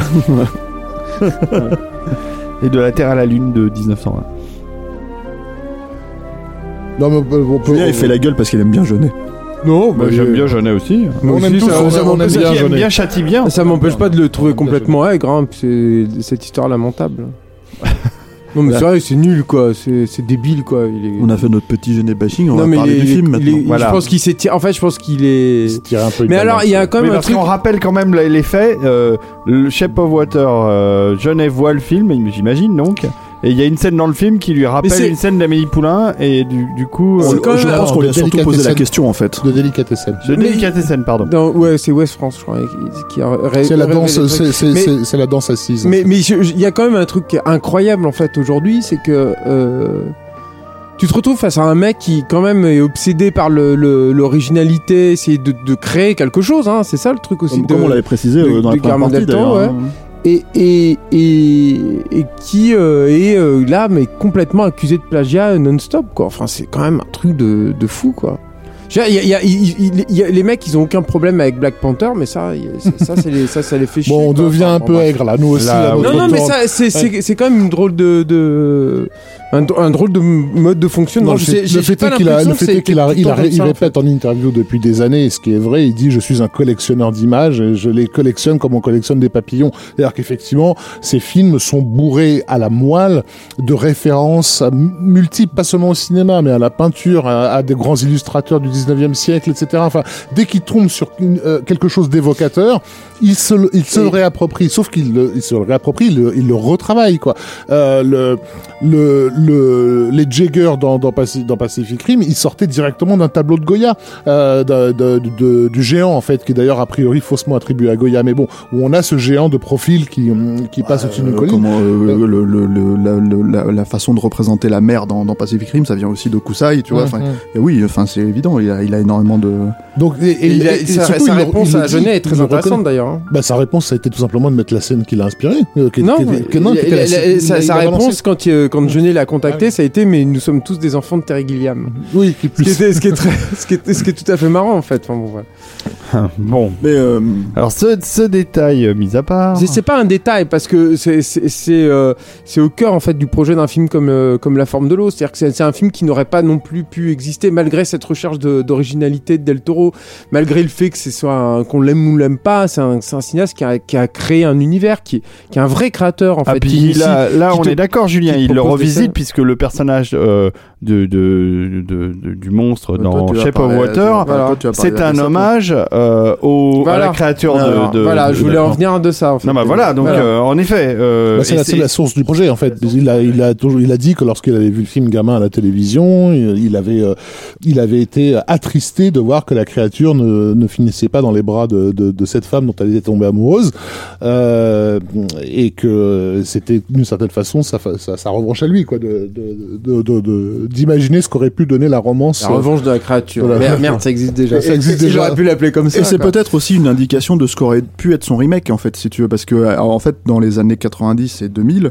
il a été question d'un remake de l'étrange créature de l'acteur. À la base, c'était Carpenter qui devait faire le film. Hum. Et euh, Lac noir ou lagon noir? La créature du lac noir. Lac Noir en français. ouais. C'est celui euh, qu'on a vu. Black Lagoon en euh, anglais. Creature from the Black Lagoon. C'est celui qu'on a vu en 3D euh, chez, Eddie Mitchell. Mitchell, euh, tout à fait, les- Tout à fait, ouais. Et qui a rendu toute la moitié de la France aveugle le lendemain matin. ouais. C'est bien, j'en faisais partie. Et c'est un, film qui devait être remaké par Universal, donc comme on dit, que ça fait quand même des années qu'ils essayent vraiment de relancer leur, leur Universal Monster, euh, dans, au début des années 90 par Carpenter, puis euh, plus tard euh, Del Toro dans à la fin des années 90, début des années 2000. Et je pense que quand on regarde ce film, on peut avoir une idée euh, à peu près, en tout cas peut-être pas euh, dans la forme forcément, mais en tout cas dans le comment dire, euh, dans la tonalité éventuellement, euh, dans l'empathie vis-à-vis de la créature, dans toutes ces choses-là en fait, euh, de ce que Del Toro aurait fait avec ce remake-là s'il était allé euh, jusqu'au bout du projet, quoi. Et euh, parce que c'est euh, effectivement, un- c'est une histoire d'amour. C'est Oui, c'est très ça, c'est clairement une, une, histoire d'amour. C'est raconté effectivement sur un ton. Rated R aux États-Unis, Sur comme un ton, d'amour. euh, quand non, même. Ah oui, parce Oui, que bah, oui, c'est très sexué, quoi. Le film commence par une nana qui, se- qui se branle, hein, donc. euh, comme Amélie la- Poulain. d'ailleurs. De toute façon, oui, non, clairement, les, les- non, mais les premières séquences qui montrent le quotidien de l'héroïne sont font partie de, de du, du, de, de, de l'accusation de, de, de, de Jeunet, effectivement. Mm. Elle, elle nous est présentée comme un personnage euh, typiquement charmant, très, au sens cinématographique du terme, qui peut renvoyer à, à- au côté petit minois, petite souris de, d'Amélie Poulain. Mais ça, Euh, c'est ça, c'est après, c'est le problème aussi de la façon dont le film a été vendu, hein, parce que tout le monde, enfin moi, c'est depuis la bande-annonce que tout le monde parle de, de, de Genet, d'Amélie Poulain et de avec la musique, Mm. euh, etc., etc., euh, française, Oui, ouais, des chansons françaises, tout ça. Donc voilà, mais euh, mais euh, mais c'est un film qui euh, qui euh, qui est pour le coup extrêmement. tu te dis pourquoi il est classé R, c'est parce que c'est une histoire d'amour, c'est une histoire d'amour extrêmement charnelle en fait, et c'est extrêmement sexué. Euh, le, le, caractère de la créature, l'idée en fait, si tu veux, que, que de la même manière que dans, alors c'était pas charnel dans Hellboy, mais l'idée de Hellboy, c'était de dire que Ron Perlman, euh, je vais faire de, enfin il disait, Del Toro lui disait, je vais faire de toi un dieu grec en fait, quoi. Tu, je vais te faire, je- tu vas être une statue, tu vas être magnifique, tu vas être, euh, tu vas être beau, quoi, tu vois. Et, là l'idée c'est que la créature dans dans dans Shape of Water, c'est la même chose en fait. C'est une, une divinité, quoi, euh, magnifique, euh, splendide. Et il a travaillé, je crois combien, six ans? Il a bossé six ans sur le design? euh, Non, deux ans, Deux trois ans, ans, trois ouais, ans, trois sur ans. le- sur le- six ans sur le projet et trois ans sur le design en fait pour arriver à cette à cette euh, à ce design final quoi qui euh, qui euh, contrairement moi je trouve contrairement à ce que beaucoup de même si évidemment ça, ça, ça reprend des, des, des logiques euh, n'est pas si proche que ça de celui d'Abbé Sapiens en fait au final parce que parce qu'il y a beaucoup beaucoup plus de détails beaucoup, Ah, voilà, c'est ça. de- Chez Del Toro, le diable est dans les détails. C'est-à-dire que c'est- c'est c'est en allant, en creusant dans les, dans les détails que tu vas retrouver la spécificité de, de, chaque c'est- Ce qui est beau, enfin, un des trucs qui est incroyable dans, La forme de l'eau, c'est que malgré cet euh, objectif narratif, on va dire, le, film ne triche pas avec son monstre encore. Et ça, c'est ça qui est génial. C'est-à-dire que, alors, euh, moi, je veux pas dévoyer les, secrets du film, hein, mais, euh, mais c'est un vrai monstre. Et il nous, est montré avec son caractère bestial, parce que tu parlais du, du côté dieu grec de, de Hellboy. Mais Hellboy, finalement, a un comportement de, de grand gamin euh, un peu Ah mal oui, ouais, dégrossi et tout. ouais. Là, dans, dans Chef. Water, le- le- Ouais. l'enjeu en fait du truc, c'est que tu, crois toi en tant que spectateur à cette histoire d'une part, mais euh, d'autre part, tu es euh, aussi une, euh, une, projection en fait dans, cette histoire d'amour euh, littérale avec avec une créature, alors que la créature reste une créature. C'est-à-dire que c'est c'est c'est encore une fois, c'est un monstre, c'est une bête, ce que n'était pas du tout Abbé Sapiens, et y compris du coup dans, son design qui pour le d'ailleurs pour l'anecdote, parce qu'on en avait parlé un petit peu dans la, la première partie, a été a été conçu par Makil, qui est un un des, des sculpteurs et des, des créateurs en fait de, de sculptures euh, hyper réalistes qui ornent la Bleak House de, de Guillermo del Toro. Mais quand tu dis, euh, quand tu rappelles que cette créature est comparée à un dieu, elle n'est pas comparée à un dieu dans, dans, dans la forme de l'eau, on dit. Oui on dit que c'est un dieu oui mais bien sûr mais il est traité comme voilà. tel je veux dire par Del Toro c'est ça que je veux fait. dire Mais j'insiste sur le fait qu'on le dise parce que euh, pour moi, la nouveauté de la, de la forme de l'eau, euh, c'est son caractère justement beaucoup plus explicite sur les éléments euh, constitutifs et, et, et narratifs. Euh, donc il a dit en, au Golden Globe qu'il a, qu'il a été sauvé trois fois par les monstres, il parlait de l'échine du diable et de, du labyrinthe de Pan et de la forme de l'eau comme trois films qui lui ont sauvé la vie, donc littéralement. Euh, euh, parce que ce- c'est aussi trois moments de sa carrière où il a failli abandonner. Euh, donc Guillermo est quelqu'un qui est Donc, on- je pense que là, le- tout ce qu'on a dit sur lui dans les heures qu'on précédait, a priori, les gens ont compris que c'était quelqu'un de relativement investi dans son, dans, dans, dans Et- et son, dans son métier, et tenace, tenace, hein. euh, prêt à faire d'énormes sacrifices pour, pour, pour, pour faire les films qu'il fait, euh, et qu'il y a des moments, on se doute bien qu'il y a des moments de, de rupture, des moments où il s'est dit à quoi bon. Et donc, au moment, où- à chaque fois que ça lui arrivé, le à quoi bon, un film l'a- sauvé, un monstre donc du coup l'a sauvé. Et, euh, et souvent après ces films charnières, son style a tendance à changer un peu. Hell- euh, Hellboy 2 était très différent dans, dans termes de mise en scène. Il arrivait après le labyrinthe de Pan.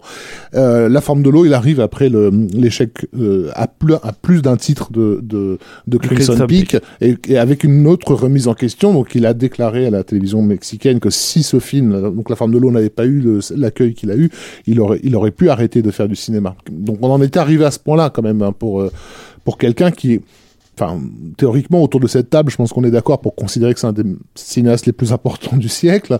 Euh, de, savoir qu'on a pu le perdre, ça, donne une, euh, idée de, la gravité de ce qu'il peut ressentir dans, l'accueil qui, qui est réservé à, à ces films et des remises en question auxquelles ça l'amène. Et moi, je pense, c'est donc mon avis, que il a décidé de mettre un frein à son caractère implicite en fait avec euh, avec la forme de l'eau et de faire un film beaucoup plus ouvert beaucoup plus accessible à un public qui jusque-là euh, lui était aliéné en fait. C'est-à-dire ce public pour qui il est très difficile de plonger dans un récit fantastique et d'en accepter les composantes. Surtout que là, il arrivait avec un projet assez dément qui est donc effectivement de faire accepter une histoire d'amour charnel avec un monstre.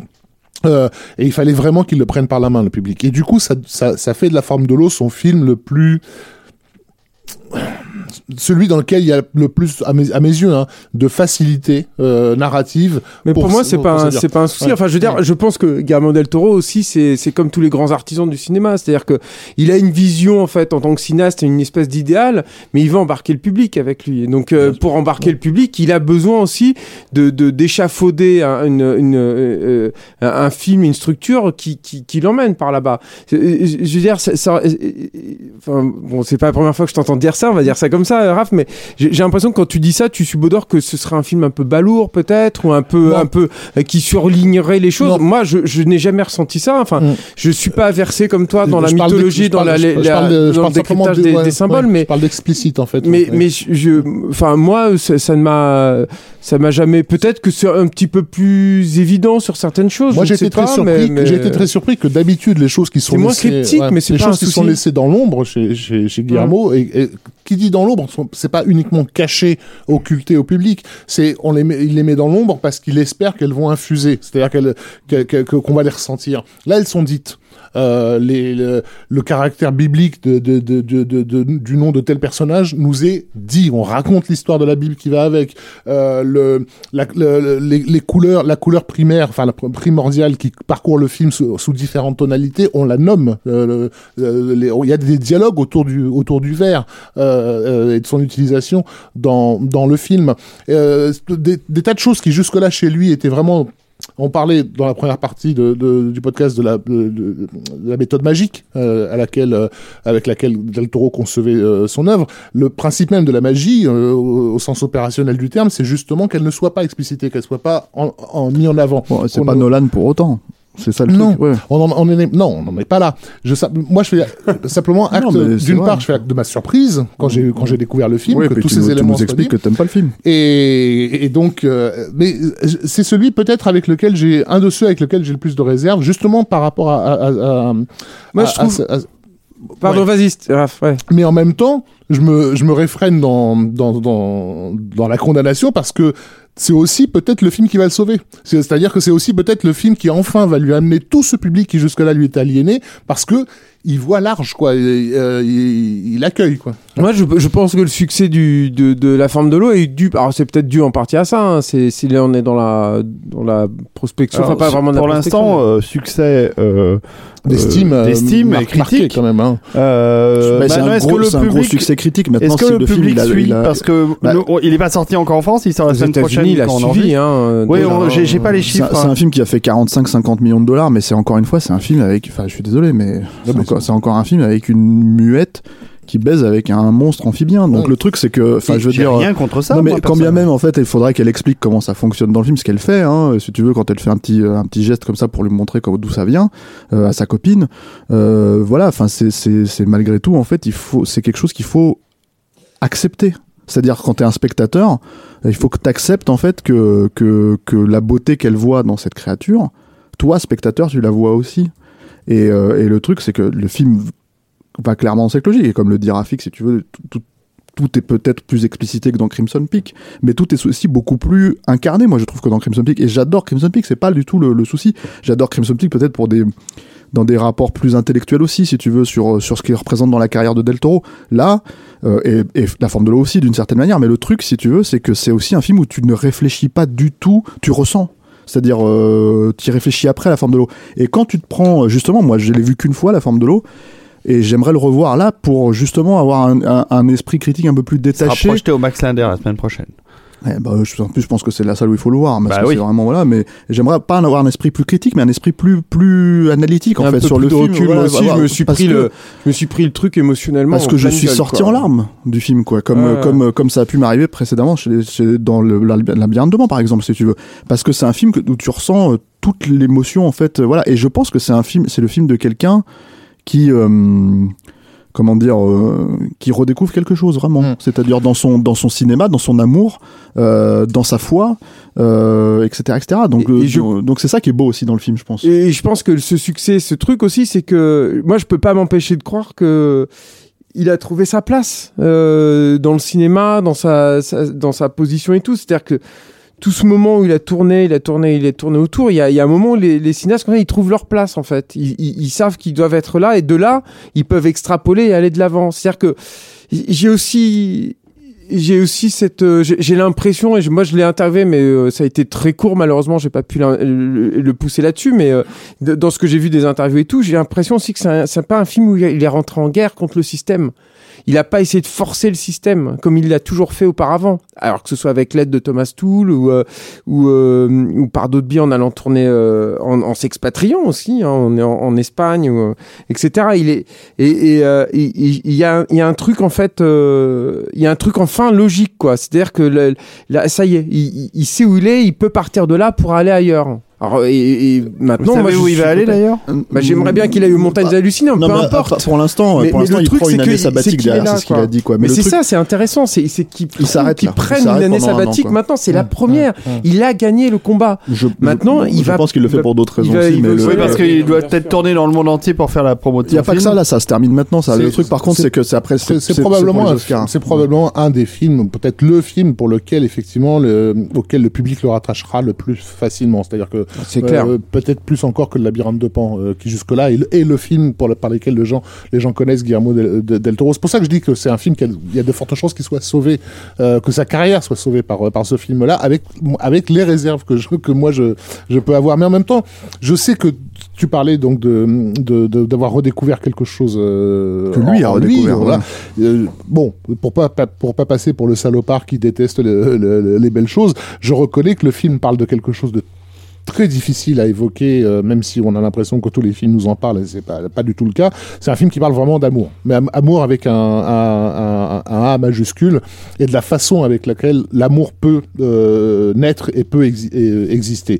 D'ailleurs, pour ceux qui veulent se prendre la tête sur le, sur le concept, je vous invite simplement à réfléchir au titre du film et à essayer de comprendre ce qu'il peut vouloir dire. Quoi. Bah, euh, C'est une- pour le coup, lui-même l'a cité, et c'est une citation explicite, quoi, euh, aussi, pour, pour, pour pas te retirer euh, le truc. Bah, ça fait, ça fait référence à la citation de Bruce Lee. Euh, mais non, mais c'est vrai. C'est- tu, tu Mm. connais pas cette citation? Non.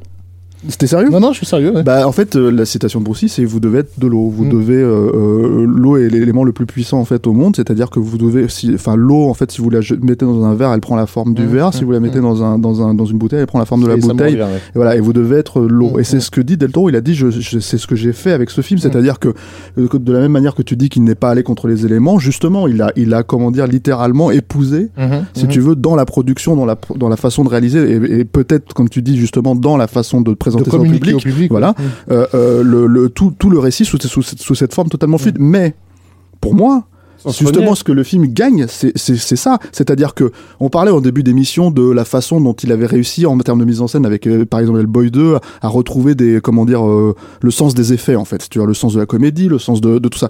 Là, ce film-là, c'est ça. C'est-à-dire quand ça part en comédie musicale, Hmm. aucun problème. Je me, je, je me dis pas une seule seconde, mais qu'est-ce qui se passe quand euh, parce que la scène d'amour c'est pas qu'une scène d'amour. Quand il ferme la porte et qu'il se retrouve littéralement immergé dans son elle, dans, son univers à lui, dans une si séquence, tu veux, euh, dans une séquence impossible. aquatique, impossible physiquement, mm. tu te poses pas la question une Il y a, seconde. il y a un- quelque chose de l'évidence en fait dans Voilà. la forme de l'eau, ce qui n'a jamais été le cas non plus chez Del Toro. Si, mais, pas, à ce point-là peut-être. Voilà, oui, et donc là, émotionnellement en tout cas, si tu veux, tu ressens la séquence, même si la séquence est physiquement impossible. Donc quand, quand, quand t'as un mec qui t'explique qu'il fait un film sur l'amour, qui fait un film sur l'amour du cinéma, et qui te demande à ce point-là, alors avec de l'aide, hein, peut-être comme tu dis, encore une fois avec des filets peut-être, tu vois, euh, de, de suspendre ton incrédulité à ce point-là, pour croire littéralement, euh, pour, pour ressentir le cœur de ces personnages, bah je veux dire, euh, voilà, enfin moi, moi comment est-ce que je peux refuser ce cadeau et être, être, le, être le petit salopard cynique qui a Rafik Djoumi sur ce film? Non, mais Steph, il y, a- il y a euh, toujours quelque chose de très touchant en tant qu'amateur de mais- cinéma de genre, à voir en fait un, un, un, un- un- un artiste euh, parvenir à s'exprimer à l'intérieur de l'industrie où il est. Avec toutes les contraintes que ça, c'est ça. Enfin, moi, je pense que c'est ce qui m'émeut le plus en fait au Je me, fais cinéma. la- je me fais l'avocat du diable, vous vous en doutez un peu. Je- on parle de Guillermo del Toro, on n'est pas en train de parler encore une fois de Team Story. Néanmoins, euh, je, je, je suis quand même passé de podcast de surprise en 3h30 surprise, sur Team Story. mais, mais, mais quand tu choisis de faire un- de prendre un personnage muet dans, dans le cadre d'un film effectivement euh, par, un- par un cinéaste qui est d'abord et avant tout un, un- un cinéaste et que tu lui trouves un interprète pour parler à sa place à l'écran de la part de Guillermo ça me surprend. Là ben, en l'occurrence c'est son voisin qui euh, euh, dans, Oui, certaines scènes autre- c'est son cruciales autre lui, quoi. C'est son, c'est- c'est c'est la deuxième. oui, c'est mais la- sauf qu'il donne au, au public, il donne au public les mots que, que, que le personnage muet ne Tout en apportant une autre complexité aussi. Ouais. C'est ça qui est intéressant. Et, et- et en apportant une double lecture. C'est pas et le, tout, c'est pas le seul moment du film où le mettra personnage. pas d'accord, Et c'est pas le moment. c'est un débat intéressant parce que c'est le cœur du film en fait, je pense. Quoi. C'est le, Mm. cœur du projet de la forme de l'eau et c'est aussi. Moi, je sais pas, je l'ai pas vu. Euh, Enfin, c'est pas l'aboutissement pour Raph, mais en tout cas, c'est un, c'est un point. Euh, euh, c'est ça qui est cool en fait qu'on fasse ce podcast là, c'est que c'est un point ultra important en fait de de de de sa fi- de son œuvre en fait, je pense. C'est un film important. Là-dessus, on est tous d'accord C'est- que ça un- va être ouais. primordial, puis, ça on- va tout changer. alors, je pense. on, alors on enregistre, on ne sait pas s'il va avoir ses Oscars. Euh, tout le monde a l'air de penser qu'il va au moins avoir l'Oscar du meilleur réalisateur. Euh, étrangement, à Hollywood, ils aiment bien séparer le réalisateur du, du, du projet, enfin du film. Donc du coup, en général, c'est pas les réalisateurs qui réalisent les films. Donc du coup, c'est pas forcément les films qui ont euh, les mêmes Oscars que les réalisateurs. Enfin bref, c'est très. Moi, je- j'ai toujours trouvé ça très étrange, mais bon, voilà, c'est comme ça. C'est Hollywood. Hein. Et voilà. Et euh, ouais, mais c'est c'est étrange, mais ça définit exactement ce qu'est Hollywood aujourd'hui finalement quelque part. Mais euh, mais euh, et donc ça serait un beau truc en fait qu'il ait les deux effectivement pour moi parce que je me dirais merde. Là, on est en train de revenir à la- à l'idée que, que que oui, c'est les réalisateurs qui font les films bordel quoi. Et euh, et moi ça ça me manque au cinéma en ce moment quoi. Donc justement quand j'ai un film comme ça, bah je suis je suis content quoi. Et euh, Alors, il est dit dans la fiche Wikipédia que euh, c'est lors d'un déjeuner avec Daniel Kraus, fin 2011, qu'ils évoquent euh, la série animée dont on va peut-être faire la conclusion de ce podcast après, qui est Chasseur de trolls. Mhm. Et Guillermo del Toro explique à son interlocuteur qu'il a toujours voulu faire un film sur l'homme amphibien, euh, euh, celui qu'on retrouve dans, dans Hellboy. Et Daniel Kraus lui répond qu'il a une, une idée de roman, l'histoire d'un concierge qui découvre une créature vivant dans un sous-sol d'une structure gouvernementale et qui la ramène chez lui. Euh, vivre avec lui. Donc euh, euh, j'en profite pour signaler que le roman existe et qu'il sera édité en France aux éditions euh, Brajlon, euh, des- d'excellents que, que éditeurs l'on peut commander sur Amazon. que l'on peut précommander car il n'est pas sorti. Ou sur le site de Brajon, vous ah, avez je suis pas même site pas sûr. Non, alors on vend pas en direct Ah parce bon, que nous respectons le travail de notre diffusion et de nos D'accord, et de ok. nos libraires. Euh, mais ça nous arrive sur certains livres, cela dit. Et euh, je regarde euh, la forme de l'eau s'il y a de la précommande, mais j'en suis pas sûr parce que je crois que les si on peut précommander euh, le livre. euh, Et donc, de D'ailleurs, tu cites, tu cites, tu cites, euh, tu cites ce monsieur là, Daniel Kraus. Voilà, euh, euh, il faut quand même préciser un truc. Hein. Apparemment, parce qu'on parle des histoires de plagiat de Del Toro, etc., etc. Mais apparemment, quand il lui a, quand il lui a suggéré cette idée et que Del Toro a décidé d'en faire un film, il lui a acheté l'idée. Oui, oui, il a acheté Il l'a l'idée, payé. ouais. Non mais, Il- la- non mais voilà. Donc à un moment donné, faut peut-être, euh, faut peut-être préciser que, que quand ce mec a ce fonctionnement-là, c'est un peu cavalier de lui, euh, de lui prêter des attentions euh, ou euh, je ne sais Alors, euh, vois. Je, on n'a pas, forcément l'habitude de faire ça euh, dans, dans les podcasts. Euh, je spécifie. Bon, je commence par préciser que tout le monde sait que le meilleur site critique francophone, c'est Capture Mag, et ça depuis euh, un, Ils un font des moment. critiques. Quand ils font des critiques.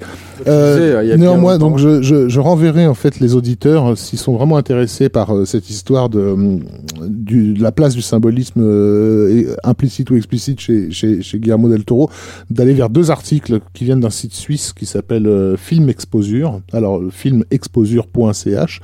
Euh, Il y avait, il y a eu un, un, un texte extrêmement érudit au sujet de Crimson Peak qui s'appelait, euh, alors désolé, hein, c'est pas, moi qui choisis les titres, rétrogression et reprogression gothique. Donc, qui parlait vraiment de ça, de ce renversement de. Pas super envie. Voilà, en ça donne pas super envie, mais c'était, très érudit, euh, vraiment très pointu, etc. Et qui, sur la forme de l'eau, devient symbolisme en stagnation. Euh, donc là, en l'occurrence, de quelqu'un qui a eu vraiment ce souci de passer d'une façon de, de, de travailler euh, euh, la symbolique chez Del Toro, euh, mais surtout qui, qui prend le temps, toi, quoi. qui prend le temps de, de Moi, j'aime- développer son J'aime argument. beaucoup ce site, je le connaissais pas, Je suis en train de filmexposure.ch. scroller pour voir qui signe. Et, et moi, je vois qu'il y a un article sur 3615 Code Père Noël. Dans C'est le signé. Attends, c'est signé Wafik C'est pas, moi du tout. hein. Jdoumi. Et je, je ne trouve pas, je trouve pas le, le nom de, de, de l'auteur de, De cet article de- de Tu cet nous article. Moi, l'article sur 3615 par Code Père Noël, le sous-titre, c'est Interliminalité noélique. Faut avouer qu'ils sont forts dans les titres. euh, c'est exactement ce que j'ai pensé quand j'ai vu le film à 13 ans en salle à l'époque. Donc voilà, si Donc Trollhunter. Non, j'aime beaucoup. Euh, mais- Filmexposure.ch, je vais le bookmarker parce que le titre pour la, le cri- la critique des derniers Jedi, c'est le nihilisme cynique contre-attaque. J'aime, j'aime beaucoup, j'aime beaucoup. C'est déjà plus sobre. Oui, mais c'est bien.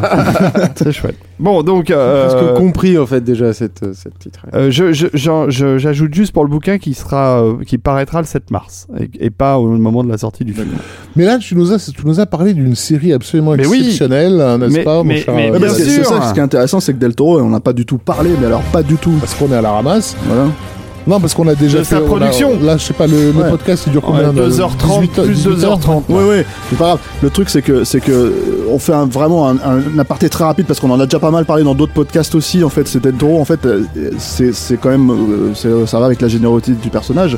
Il Euh, est derrière plein de projets Voilà, délirants. etc. exactement. Bah, celui-là, il le porte euh, à fond. Hein. mais Euh, avant ça, il a quand même, c'est quand même quelqu'un qui a révélé Bayona euh, avec L'orphelinat, l'orphelinat. Euh, euh, Muccetti avec, euh, avec, Mama. Et donc euh, Muccetti, c'est quand même le mec qui a fait ça dernièrement. Mais bon, après, on aime, on n'aime pas le film, c'est pas la question. C'est juste que, voilà. On n'a pas parlé de, sa, série- de, son, de son roman qui est devenu une série télé. euh, on n'a pas Strain. parlé de voilà The Strain. On n'a pas euh, évoqué. Il y a plein de. enfin, mon Dieu, euh, le travail qu'il a euh, eu avec DreamWorks. train, il faut voir les, Alors, les, les oui, épisodes a- réalisés par. Del Toro, je pense. Et donc moi. la façon avec laquelle il a, il a un petit peu rénové euh, une partie de DreamWorks, parce qu'il faut dire aussi ce qui est, enfin je sais pas, mais les cinq légendes, c'est clairement pas Ouais, de, c'est pas Shrek 2 quoi. Non. Donc euh, non, mais il était déjà avant sur des d'autres productions Il était de sur des productions un peu pourries, problématiques. ouais. mais, mais moi-même qui suis qui, qui Les 5 qui- légendes, c'est génial. Même moi, je me suis fait piéger par euh, par euh, Ah, par, si, euh, le label DreamWorks et j'ai refusé pendant longtemps de mater par exemple le, le chapeauté euh, que j'ai découvert. Qui est pas bien, mais il y a une très très belle idée par il y a- exemple. Il y, a des trucs clairement de Avec l'œuf, on va dire l'œuf, on va clairement, s'arrêter là, ça c'est super. où je me dis ah oui quand même quoi. Mm. Là il y a, l'empreinte d'un artiste qui a tenté Mm. vaguement quelque chose. Alors, je vous résume la situation. Le chapeauté, c'est pas mal. La forme de l'eau. hmm. Donc voilà, merci Rafik, merci d'être venu. hein. Bon, alors, euh, Trollhunter, on va finir là-dessus. Trollhunter, c'est une série, euh, j'en parle parce que euh, c'est une série qui est sur Netflix. Donc euh, maintenant, euh, il y a de plus en plus de gens qui regardent. euh, une série animée tout public c'est ça. exceptionnelle. Et donc il y a deux saisons. Il y a une saison de 20 euh, et quelques épisodes. C'est, il y a eu beaucoup d'épisodes. Malheureusement, il y en a moins dans la deuxième saison. Je suis un peu frustré, mais la deuxième saison est arrivée. la deuxième- Il y a combien de épisodes Il y a 13 épisodes, je crois. Euh, et la deuxième saison est arrivée, 13 ou 14, est arrivée plus vite que. Elle a pas mis un an à se faire, en fait, par rapport Non, à. mais parce qu'elle était déjà, apparemment, elle était déjà écrite et, euh, et, euh, et d'ailleurs doublée, puisque en fait, il y a toujours le même acteur qui est, qui est décédé qui est depuis. décédé, euh, voilà. Anton Yelchin. En gros, pour résumer, pour ceux qui connaissent pas, euh, donc euh, Trollhunters, c'est un peu essayer d'imaginer que Stranger Things soit un truc bien.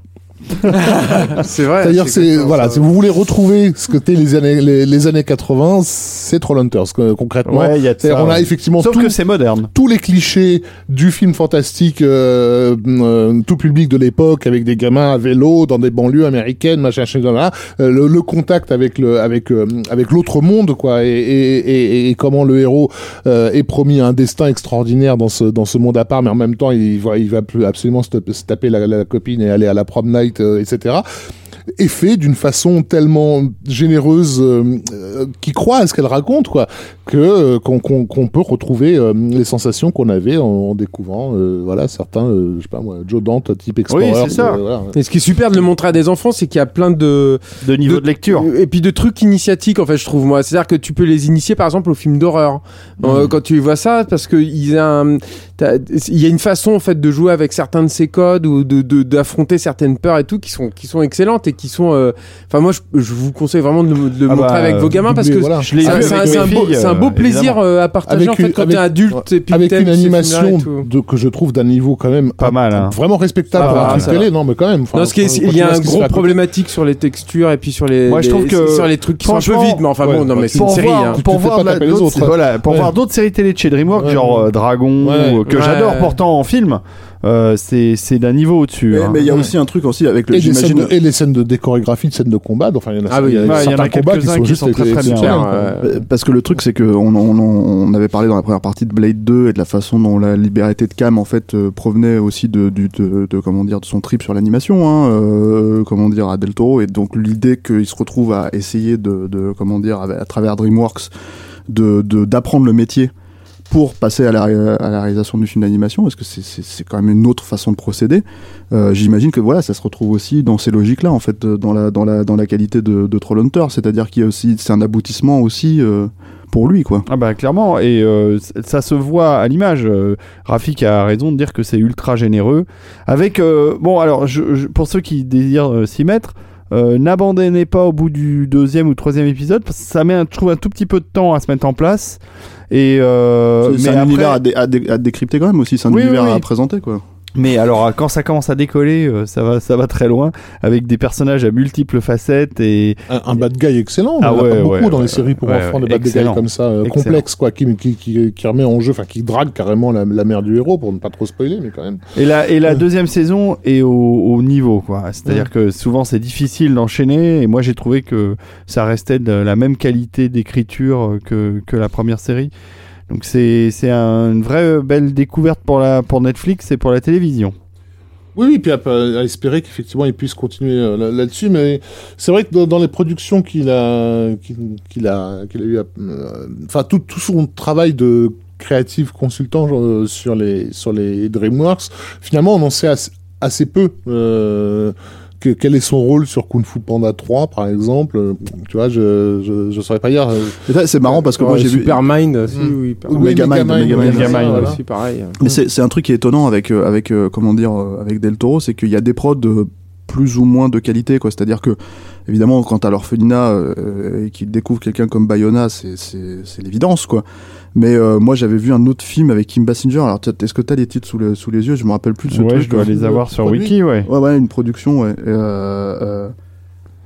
euh, Les Alors, yeux de Julien, non, c'est pas ça. Non non. Bah, alors Ça, les yeux de Julia, c'était médiocre. hein, C'était médiocre, pas- mais c'était quand même un meilleur film que le premier film du mec qu'on avait vu et Ah oui, oui, interviewé. tu te rappelles, on avait oui, interviewé vrai, à CJS, là, le, je sais Ouais. plus comment il s'appelle, mais euh, euh, Mor- Morales. Ouais, je sais plus. Ouais. ouais, ouais. Et, euh, et en fait, en gros, euh, Il est un peu introverti d'ailleurs, oui, je me souviens. ouais, ouais, et, euh, et en fait, c'était un film qui s'appelait El Habitante Mm. Incierto, Mm. qui était, euh, qui ressemblait à un film français. Mais il y avait déjà quelques belles idées. euh, ouais, ouais, ouais, sur bien sûr. les- mais comme dans les, yeux de Julia, d'ailleurs. sur- Moi, je me rappelle les- du final des yeux de Julia qui était assez joli. Ouais, ouais, euh, puis sur les sur les sur le, le jeu avec l'architecture etc mais bon euh, même les yeux de Julia ah oui, c'est vrai restait qu'il a produit dans l'animation, il a produit la légende de Manolo, qui, ah oui oui qui c'est vrai tout le monde fait des gorges chaudes sur Coco. non non les de deux les deux réals enfin non non c'est Mais, c'est pas si bien hein, hein. il faut pas créer de trucs D'ailleurs, mais- plusieurs films filles, d'animation à parler du, du, du jour des, des morts hein. Mes filles, en voyant Coco, ont dit Mais ça ressemble vachement à la légende de Manolo. Bah oui. Alors, la légende de Manolo a une- a un choix euh, graphique beaucoup plus fort en fait. Oui, en C'est-à-dire plus, que c'est c'est comme des marionnettes. Ça, ça ressemble en fait un tout petit peu à la à la séquence euh, d'ouverture de Hellboy 2 en fait. Mais euh, mais euh, y a- après il y a, d'autres soucis en fait dans la légende de Manolo, notamment des choix musicaux un peu bizarres avec euh, beaucoup beaucoup de, de standards en fait qui sont repris et tout, qui sont pas, enfin c'est pas pifit quoi. C'est c'est pas fait avec autant de souplesse et, euh, et autant de grâce, euh, je trouve hein, Mm. personnellement. Le, le film auquel je faisais référence avec Kim Basinger, c'est un film qui s'appelait While She Was Out, qui est un espèce de petit thriller assez. Enfin, moi, je l'avais regardé précisément parce que c'était produit par Del Toro, et qui est un espèce de petit thriller assez basique, euh, mais euh, en fait, euh, du coup, je me demandais vraiment. Lui, il en parle jamais. hein. je pense qu'il se, je pense que c'est vraiment quelque part un contrat qui s'est fait euh, ici ou là, quoi. Mais euh, mais qui s'est fait. euh, c'est vraiment. Enfin, c'est sorti en, en direct ou vidéo, je crois, même aux États-Unis et un peu partout dans le monde. Mais par contre, il y a un ou deux éléments comme ça où je me suis dit, ah, ça, ça doit être Del Toro, quoi. Il y a une espèce de mort un peu violente dans le film, euh, un mec qui se fait défoncer le nez ou un truc comme ça, je crois. Et en fait, je me suis dit, ah, ça, ça doit venir de Del Toro parce qu'on sait, par exemple, que sur l'orphelinat, euh, euh, il avait notamment, euh, comment dire, suggéré à, Bayona une mort violente avec la vieille là qui euh, qui euh, qui euh, qui dont la langue en fait pend, en fait la mâchoire est écra- écrabouillée quoi. Et euh, et euh, et on sait que ça c'était c'était son petit plaisir. Il aimait bien se pointer et et comment dire balancer un truc un peu un peu comment dire euh, Comme George Lucas sur Solo avec euh, Ron Howard. non, là c'est parce que sur Solo tu fais référence à ce qu'on a appris récemment là où Ouais. il a réalisé une scène mais enfin bon réalisé ça veut dire qu'il a juste dit ouais est-ce qu'il pourrait faire ci ou ça sur le truc mais bon En fait, c'est une prod de, de ce gros port de Don Murphy. euh, Ah oui, le fameux, Out, ouais. voilà. Et je vois que qui, qui était aussi sur Splice. Euh, donc apparemment, qui est aussi produit par Del Toro qui est aussi ouais, produit ouais. par Del Toro. mais c'est pareil ça Del Toro euh, Pas forcément pour ce le a coup produit de mieux. d'ailleurs. Non, mais pour le coup, pour le coup, euh, ça fait un renvoi direct à, à la forme de l'eau, puisque, enfin, Oui, un, oui, pas un oui. précédent à la forme de l'eau, puisqu'il y a une scène, euh, comment dire, De baise, voilà, et mais qui pour le coup est beaucoup plus bestial euh, dans, dans, dans mon souvenir, dans Splice, que bon, le film il a fait pchit, j'ai déjà oublié, mais ah ouais. il a fait aussi un film qui s'appelle Don't Be Afraid of the Dark aussi, qui est un remake. Et ça, et ça, ça c'est intéressant parce que pour le coup, il y a, il y a tout. Enfin, on avait parlé de très rapidement, on a parlé de Disney Double Dare, euh, qui, euh, qui était en fait, si tu veux, Exactement, le, c'est la même chose en fait. Voilà, c'est ça. C'est-à-dire qu'en fait, Disney Double Dare, c'était c'était ce, ce projet qu'il avait où il voulait faire des films d'horreur euh, pour enfants. Ce qui, moi, je trouve, est, comment dire, Intéressant. bah oui, parce que c'est c'est est très noble quelque part en fait, parce que c'est c'est généralement Ah, pas ce genre de sujet qu'on. Pour les amateurs de cryptologie, euh, Disney Double Dare, donc c'est DDD. hein, donc vous imaginez un logo avec le de Delta, Delta, Delta, qui en fait, euh, si tu retournes, euh, fait un 666. Ah, ah. Voilà. Et donc, euh, merci Rafik, tu te rattrapes. Mais le truc, c'est que c'est que en, en gros, euh, voilà, a- quand il a fait Dobby Fridays Dark, pour le coup. C'est un film qui a été pensé, contrairement à la- aux montagnes hallucinées qu'il voulait faire en R, qui a été pensé pour faire un PG-13, si je dis pas de bêtises, euh, Julien, et qui était vraiment un film qui est fait pour, euh, voilà, euh, comment dire, attirer les enfants dans les salles. Je crois que le film a eu quelques problèmes de distribution, ils ont mis un ou deux ans à le balancer en salle aux États-Unis, et notamment, en fait, finalement, il a, fini, il a Et été il, est pas sorti en salle en France, en fait, il avait été présenté, si mes souvenirs sont bons, à l'étrange festival, et après il est sorti directement en vidéo chez TF1, ça je m'en souviens parce que j'avais fait le, le livret, j'avais été en contact avec L'Oréal et tout. Ouais. Et, Et, et, et voilà, et c'est vrai que c'est un film. C'est pas, un- c'est pas, c'est pas un super film. hein, non, mais c'est pas un mauvais film non plus. Mais c'est pas désagréable, euh, et puis il y a ouais. des vrais monstres qui sont sympas, il y a quelques scènes qui sont réussies, il y a une très très très belle musique de Marco Beltrami, c'est-à-dire que c'était déjà une époque où ils travaillaient plus ensemble avec Del Toro, et malgré tout, Beltrami étant encore là, euh, pas, pas très loin, et il a signé une super belle euh, compo que je vous conseille vraiment euh, chaudement, quoi. Mm. c'est vraiment super beau la, la musique de Don't Be Afraid of the Dark. Voilà, moi j'avais vu le film aux États-Unis, à Los Angeles, c'était plutôt sympa à voir en salle aussi, quoi, pour le coup, mais il y avait personne dans les salles, quoi. Donc voilà, il y a, quelques prods comme ça, il a fait quelques trucs comme ça, mais c'est vrai que son, son, en termes de prod, en dehors de DreamWorks, son fait de guerre, c'est vraiment d'avoir euh, d'avoir euh, révélé, euh, comment dire, euh, Bayona, et, mais bon, on en a déjà fait un podcast dessus, donc. euh, donc, De l'avoir révélé et de nous avoir même dit hein, à l'époque, euh, avant, avant qu'on puisse découvrir l'orphelinat, nous, a- nous, nous, nous annoncer un, un futur Spielberg en la personne de, Bah, de- nous, de il, Bayona. nous, il nous l'avait carré, Ce on à l'avait quoi- pris- il nous l'avait présenté Moi, à CGS. hein, j'avais Ouais. quand même un petit peu de problème avec la formule, quoi, du genre, pff, pff, voilà, quoi, en gros, ce que j'en pensais. Mais toi, t'as un problème avec Del J'ai un problème avec de Del Toro, il faut le dire. Ouais. Euh, et qui, à, à- Il était à- moins lorsque méchant j'ai- qu'avec Del Toro que moi. Lorsque j'ai vu The Impossible, je me suis dit, merde, il avait raison, ce qu'on on tient, C'est pour on le faire tient- chier. on tient peut-être le futur Spielberg. Bon. Voilà. Comme Jurassic World, euh, c'est sur cette, euh, United Kingdom. C'est euh, cette espèce de, de rupture entre Kingdom. Stéphane et Rafik que se Ah oui, qu'a Mag. fait- J'espère que vous avez bien profité de nous retrouver tous autour parce que pour la dernière fois. Ah, mais- nous ne les verrons Non, plus mais ça va être intéressant de, justement de voir ce qu'a fait Bayona sur Mais non, dans mais les, Rafik dans les va- va traces, revoir de, dans la les forme de de, de Spielberg. Ça va être. Mais je vais être le revoir, la forme de l'eau. Attends. euh, Et ça moi, va être, je inté- vais- ça va et être moi, je vais sais pas si ça va être intéressant. Moi, la bande-annonce, elle me fait vraiment peur. hein, euh, Ah, le Jurassic World. Ah ouais. C'est. Bah, on verra. on bah, il y a- il y il juste le, le plan, le plan magnifique de- de- d'ouverture de, la bande-annonce, mais euh, le film, ça sera pas, il sera pas à cette image-là. Enfin, je parle du Raptor qui rentre dans la chambre d'enfant. Mm, mm, oui, oui. Bon, on verra bien. On verra bien. Pour l'instant, euh, c'est qu'un teaser. On Moi, je verra. me prononce pas sur une bande-annonce, je suis Ouais. pas de ce genre-là de. qui Non, on n'est pas de ce critique genre-là. sur les bandes-annonces. On n'est pas de ce C'est genre-là. pas comme, c'est pas moi ça. Ah, mais j'irai voir le film. hein. On, on arrive au bout là parce que là je suis un Putain. peu fatigué. Hein. Euh, là du, Tu le voyais pas là, le bout, hein. du, du Del Toro, j'en ai un peu, euh, j'en ai un peu On a- soupé. hein. ouais. Là, euh, on en a Il va- 6 lui heures là. aussi, il va détester euh, la forme de l'eau, tu vas voir. Ah bah à force de m'avoir rabâché les oreilles avec Del Toro, euh, non, Ouais, je suis, t'en- dans, T'en peux plus. je suis ouais. dans de bonnes conditions, dans de bonnes. euh, Et encore, on n'a pas parlé de Del Toro et le jeu vidéo. ouais, prochaine fois. C'est un bon c'est date, vrai, hein. c'est un bon date movie en fait euh, aussi. Faut le dire, hein, la forme de l'eau. euh. Ah, de oui. se rattraper désespérément, Raph. Mais non, mais je- j'arrête de- de répéter que c'est un film important. Ça Non mais toi tu nous fais passer ça, non mais tu nous fais passer ça pour le paix dans l'eau, toi. C'est quoi ces conneries là? C'est c'est incroyable ça. Juste qu'il y a quel- il y, a quelque chose, il y a quelque chose qui est plus là. Un bon Mais- date movie, c'est le truc qui est rabaissé, c'est c'est rabaissé Ouais, comme total, euh, là. 27 robes avec euh, Catherine Hegel, c'est ça, c'est un bon date movie aussi. Vous allez rentrer vous coucher, vous êtes fatigué, vous, êtes- vous allez vous détendre, on va prendre un petit verre et puis. euh, C'est pas un bon date movie pour Stéphane bien- quoi, apparemment. Et les amis, vous allez combien d'heures euh, combien d'heures est-ce qu'on prévoit pour le prochain podcast Capture Bag Est-ce que tu veux vraiment qu'on te dise ce que c'est Non, non, non, mais attends, On va pas dire ce que c'est, On ne fera jamais ce, ce prochain podcast. Il faut Non, on va qu'on- pas dire ce que c'est, mais qu'on par dorme contre, de temps en temps. là. là, je suis sûr que là, si on fait ça la prochaine fois, euh, il faut prévoir la journée, le week-end. Il faut prévoir au moins 6 ou 7 séances, c'est pas possible. C'est- inquiétant. ce, podcast, ce podcast Team Story va vraiment, euh, va vraiment nous bouffer, faut je pense. savoir- C'est l'occasion de parler de Jessica Alba. C'est vrai qu'il y a beaucoup à dire. Il faut savoir être- Alba.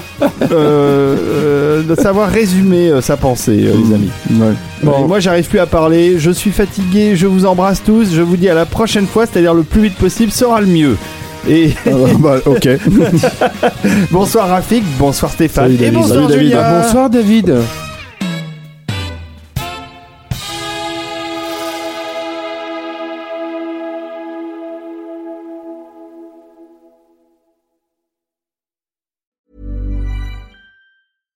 Hey, it's Paige DeSorbo from Giggly Squad. High quality fashion without the price tag. Say hello to Quince.